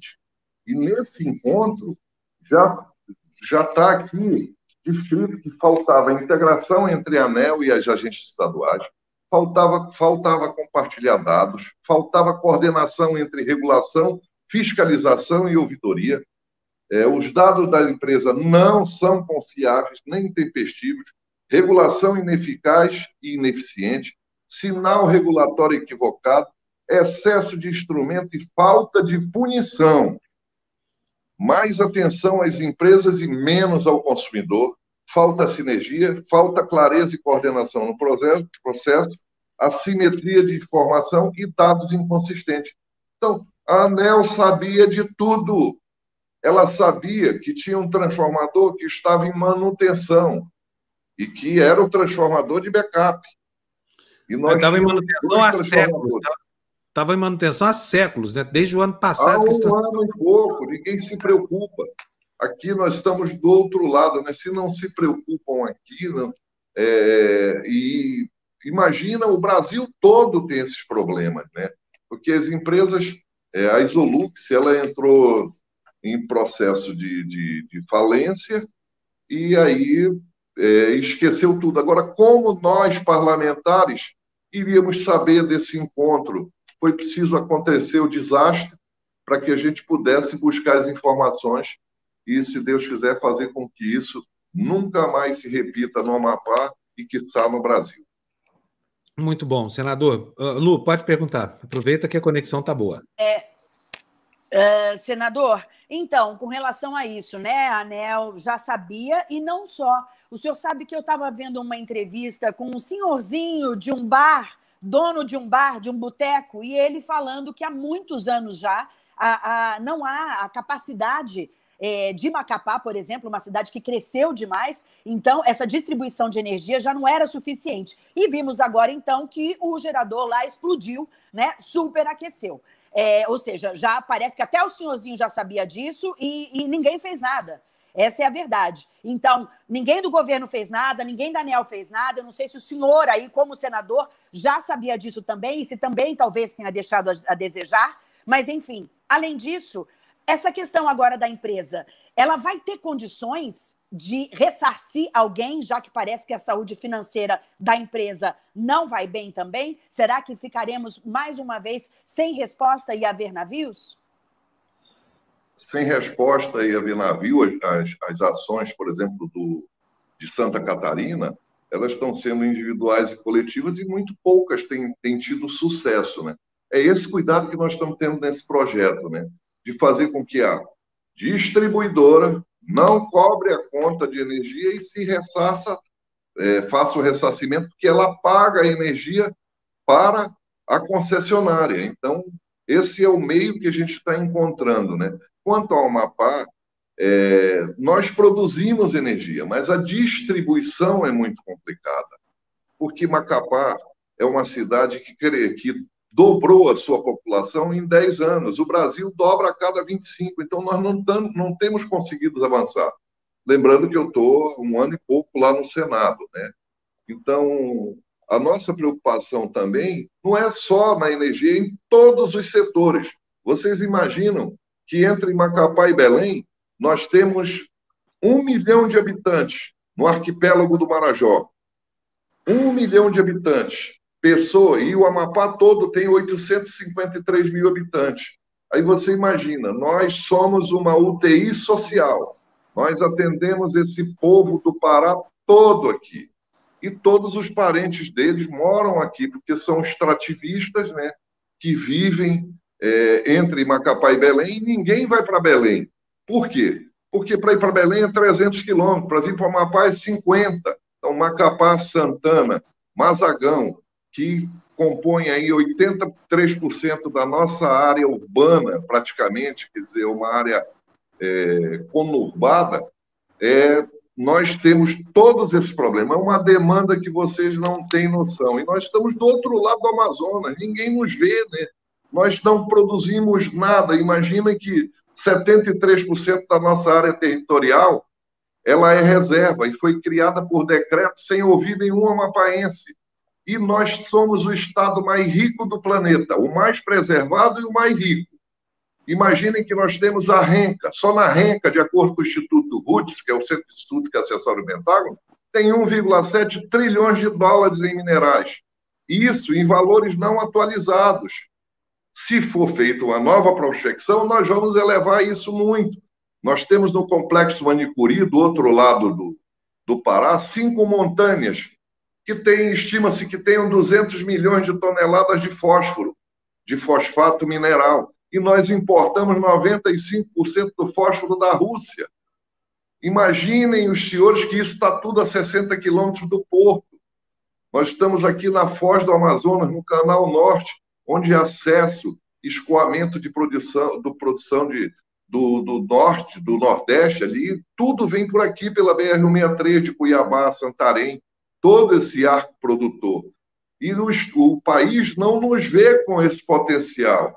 Agora mesmo mudou, a Total deixou de sair, queria sair do consórcio de exploração de petróleo na costa do Amapá, porque o, o Greenpeace foi lá e disse que tem coragem na costa do Amapá. Houveram corais há 20 mil anos atrás, e isso é dito não é por mim, são pelos nossos cientistas, pela Marinha. O que é certo é que se sabe que essa é a mesma plataforma esponjosa que vai Suriname, Guiana e Venezuela. E aí é o que eles chamam de grande prêmio. Estima-se que tenham aí a maior reserva de petróleo e de gás do mundo. E nós, os amapaenses, não, tem direito de, não temos direito de ser beneficiados com a exploração.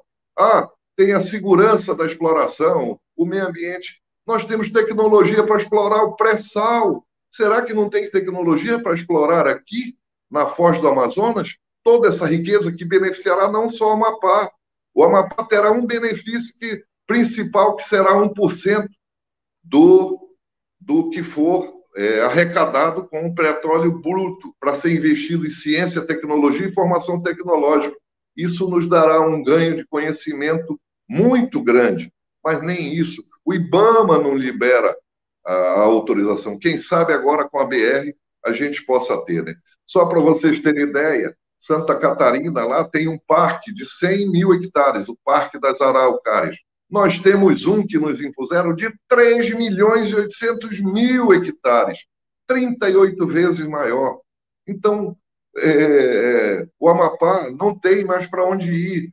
Beleza cênica, floresta, olhar para rio, isso não enche barriga nós não temos apoio, nunca tivemos um real do Fundo Amazônia e somos o Estado mais preservado. Fizemos o dever de casa. Ninguém nos compensa por isso, ninguém nos olha. É, é, e é possível dizer isso quando aconteceu agora a pandemia, uma nuvem cinza cobriu a Amazônia. Não houve, volta a dizer, nenhum político de palco, de passarela, que se mobilizasse para ajudar os nossos índios, para ajudar os nossos caboclos, os nossos ribeirinhos, que tanto estão sofrendo. Então, é por isso que a gente é, vai tentar é, buscar esses danos e fazer com que o governo federal, que outras instituições, nos olhem com carinho. Nós fizemos o dever de casa. Nós estamos no meio do mundo. Imaginem a nossa esquina aqui. É a linha do Equador com o Rio Amazonas. É o estado mais belo, com maior potencialidade. Mas nós não conseguimos. Nós não conseguimos regular regularizar 6% das terras que nos sobraram, porque 73% são áreas de reserva, é, 4% de áreas inundáveis, 2% de uma empresa que tem, 11% de é, áreas urbanas. E aí o que nos sobra tem que tirar a parte das reservas. Sobra 6%, e nós não temos problema agrário, não temos conflito nenhum, e nós não conseguimos acessar os títulos para acessar recursos para financiar a agricultura, que é tão pouco aqui, mas para produzir o que nós precisamos comer. Senador, muito obrigado ao senhor. Cuidado com esse tropel de gente aí hoje aí, porque vai, hoje vão tropeçar a autoridade lá. Vai presidente da, da, da ANEEL, vai ministro da Minas e Energia. Todo mundo que há 17 dias está aplaudindo a atuação dessa empresa, como bem diz aqui o, o nosso senador, é, chamando inclusive de, de bom aluno essa, essa empresa Não tem outra palavra, empresa de merda, né? Porque permitir esse tipo de coisa contra todas as previsões e todos os avisos e demonstrações que tinham sido dados antes da situação se instalar. Enfim, chegamos a esse descalabro completo. Aí. Senador, valeu, muito obrigado para o senhor, um abração. Eu, eu que agradeço, eu que agradeço, né? Volto a dizer, ele disse que a empresa tirava 10, eu acho que tirava zero, eles colocavam umzinho na frente, né? E hoje é, eu vou convidá-los para dormir no Amapá. E onde eles estiverem, nós vamos deixar eles dormirem sem energia. Ora, então o senhor grava esse convite, porque nós queremos ver a resposta e o que, que gera de contrapartida a sua iniciativa, tá bom, eu senador? Para sentir, né? É, para sentir exatamente. que a gente está tá passando com o que nós chamamos aqui na Amazônia, né? Com Carapanã, Muriçoca e Calor. É, tá Deus certo. livre. Tchau, senador. Obrigadão, Tchau, senador. Valeu. Obrigado. Muito obrigado por atender obrigado a gente. por serem solidários ao Amapá, tá? Muito, muito obrigado. Claro. O senhor pode contar obrigado com a gente aqui. Solidariedade não. Abraço, senador. Obrigado. Um abraço. Lu, o que, que você estava mostrando aí? Tem gente compartilhando o mapa do Brasil uh, e mostrando aqui onde é que está o Amapá, né, para o presidente Jair Bolsonaro, para ele se localizar e ver se vai lá tomar uma. Ele vai. Não, vai nada, imagina. Imagina um governo empenhado em defender a imagem de uma empresa, que é, que é essa que nós estamos vendo aí, sabe? O trans, como diz o senador aqui, o transformador há um ano e meio parado lá, os, os técnicos, da, os fiscais da, da, agência falando: olha, tem que arrumar, tem que fazer. Aí tira, queima o transformador, para e fala: não, está em manutenção, mas não trocou em um ano e meio, sabe? Pelo amor de Deus, o que, que é isso? É muito desleixo. Aí Cadê vem esses privatistas selvagens aí, esses privatistas selvagens, defender a atuação dessa vigarista dessa empresa, dessa empresa picareta. E, e, esse vigarista do presidente Daniel fazendo coro a isso, entendeu? Como é que ele chama mesmo? Fábio. Como é que ele chama mesmo? Oi, oi Gina. Precisa saber quem indicou esse, esse não, sujeito. Não lembro Tem que pegar esse político, a torcer a cabecinha dele, dar um puxão na orelha dele. Deve ser o Davi Alcolumbre, que é quem manda em tudo lá na, na, no Amapá, né? É, e a agência Agora, reguladora, olha, né? Tá, como disse a Cris aí tocou deve estar comprometida com isso. Também, né? É. A Gina está descompassada ele tocou numa outra questão também, né? Que é a questão das Oi? Pode falar. Ah, Peraí, Gina, eu vou tirar você e botar tá de novo. É, você... Tá não, entra de novo porque está descom... tá descompassado aqui, tem um delay muito grande no seu áudio. Peraí, eu vou tirar você. É você melhor você tirar e me, me, colocar de novo. Você, eu vou tirar você, você entra de novo, tá? Peraí. Vamos acertar aqui o sincronismo da Gina, porque aí não, não atrapalha nem Gente, ela, nem, nem Eu acabei de ler agora. A CNN está, deu, deu um plantão, não, fez um, uma informação agora de que o Butantan não vai dizer onde vai armazenar as 120 mil doses por medo de sabotagem. Olha o país 2020. Que merda é essa?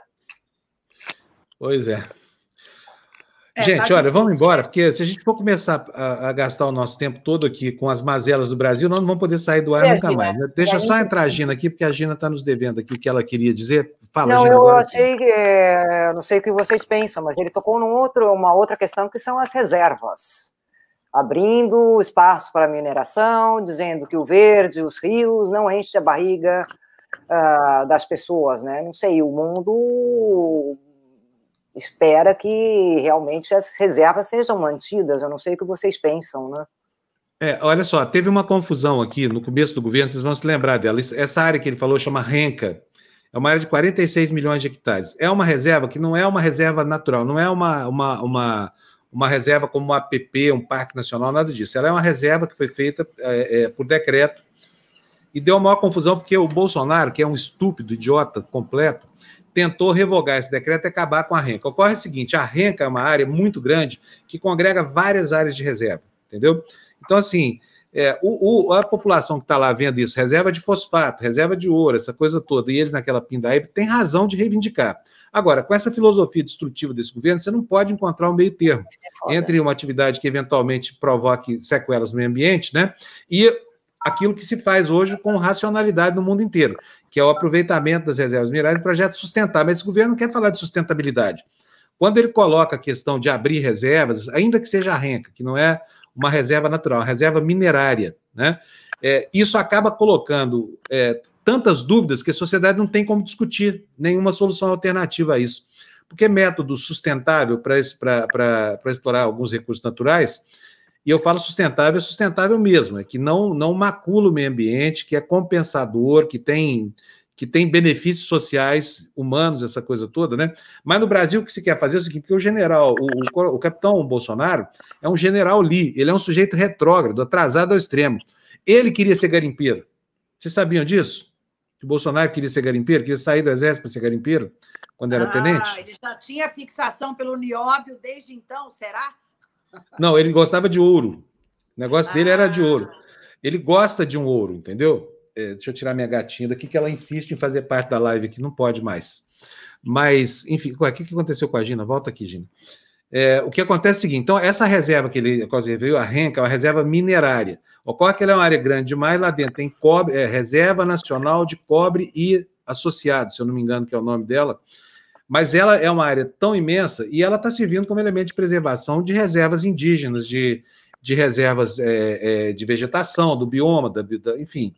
É isso. E aí vem o Bolsonaro, baixa um outro decreto, suspende. Aí deu maior confusão, teve que fazer de novo o decreto, mantendo o decreto aí. Vocês se lembram disso? Foi logo lá no começo do governo, foi uma das primeiras medidas que esse governo. Pois é, Fábio, mas eu até, até, agora não vi nenhuma exploração mineral que melhorou as condições de vida das populações circunstantes.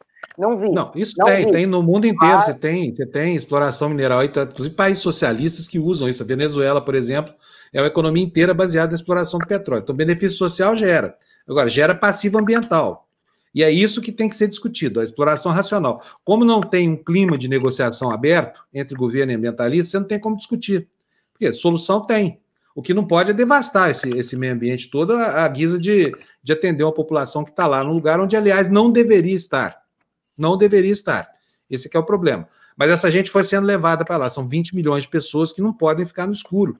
Não ter uma geladeira para botar a carne, não ter, sabe? Isso é um absurdo completo, né? Agora, precisa abrir o diálogo aqui. Os ambientalistas têm contribuições a oferecer nessa área e eles têm que ser ouvidos. Não dá para ser um governo estanque que quer acabar simplesmente com o meio ambiente, acarpetar a Amazônia, acabar com, a, com, a, com as reservas nativas do Brasil, sem respeitar nenhum protocolo internacional. Né? E aí fica a desconfiança mundial. Se o governo Bolsonaro quiser botar uma, uma sonda de petróleo em algum lugar desses aí que não são área de reserva nem nada, não vai conseguir. Por causa de pressão política. Afinal de contas, eles criam problema para eles, né? Eles é que criam o problema para eles, né? Olha, aqui ó, o Cadu está dizendo aqui, ó, Gina, a injustiça, sustenta sim, Queiroz sustenta Michele. ah, isso aqui é sustentabilidade do governo Bolsonaro, né? É, um miliciano sustentando a primeira-dama. que absurdo, gente. Olha o país que a gente vive, hein? Vamos ver se tem mais superchat aqui. Vamos ver, olha aqui, ó, Michel Freitas, Parabéns a Duda Hidalgo do PT, mulher negra, jovem de apenas 21 anos, eleita vereadora em Ribeirão Preto, São Paulo. Ribeirão elegeu a vereadora negra. Que boa notícia. Né? Quer dizer, tá claro ainda que. É, que aliás foi assaltada pelos bandidos brasileiros também, porque teve uma prefeita lá que, que né, saiu presa de lá com quase mais de metade da Câmara dos Vereadores. Né? Pobre. Né? E a cidade virou um caos. Hein? Eu lembro, na minha infância, Ribeirão era o farol que iluminava Uberlândia. Minha cidade fica a 200 e quase 300 quilômetros de distância, mas Ribeirão era, era metrópole, pequena metrópole pujante, né? Eu fui lá no ano passado muitas vezes, porque meu aviãozinho ficava angarado lá, onde é muito mais barato angarar um avião, quando eu tinha avião, é, e, e, e via uma cidade decadente, né, se lamentando muito dos erros que os eleitores cometeram, elegendo gente safada para para gerenciar os negócios da cidade. Meninas, mais alguma coisa? Podemos ir embora? O, o, a ah, eu também. tenho uma coisa a Lerê, muito importante. Lerê. Lerê mandou um euro aí para a gente. Pode agradecer, Gina. Obrigada. Obrigada, Lerê. Tereza Cunha nos manda cinco reais, dizendo assim: bom trabalho, queridos. Muito obrigado para você, Tereza. Grazie mille. Temos mais, André? A Érica apoia a TV Democracia, apoia jornalismo independente, seja membro. A Érica sempre com a gente aqui. Obrigadíssimo, Érica. Bom, gente, eu quero dar os parabéns a Rosali Senra. Ela não apareceu hoje aqui, deve estar tímida, porque hoje é aniversário dela. Então, Rosali, em nome da nossa equipe toda aqui, parabéns para você. Você é uma pessoa que ajuda a gente demais, não só com a sua, com o seu espírito é, colaborador, mas também com as críticas que você faz para a gente, que são muito importantes. Continua assim, né? A Rosali, que deve estar hoje lá em, em, em Arraial da Ajuda, na maior festança lá, ela tem todo o direito. Então, boa festa para vocês, aproveite seu aniversário aí, tá bom, Rosali? Um beijão para você e muito obrigado pelas coisas boas que você traz para a gente aqui. Vamos nessa, galera? Vamos? Vamos nessa, que daqui a pouco tem Fura Bolha. Daqui a pouco dá para furar na bolha, que é o meio-dia. Não perca o Florestan é, é, é, ancorando, Gessé Souza, Eduardo Moreira, a Carla Jimenez e eu lá de perguntador e palpiteiro também. Então, tchau, galera. Tchau, gente. Bom, até, até amanhã. Até amanhã. Tchau, meninas. Até amanhã. Lu, obrigado. Gina, Mali. Tchau, tchau. Até amanhã. Tchau.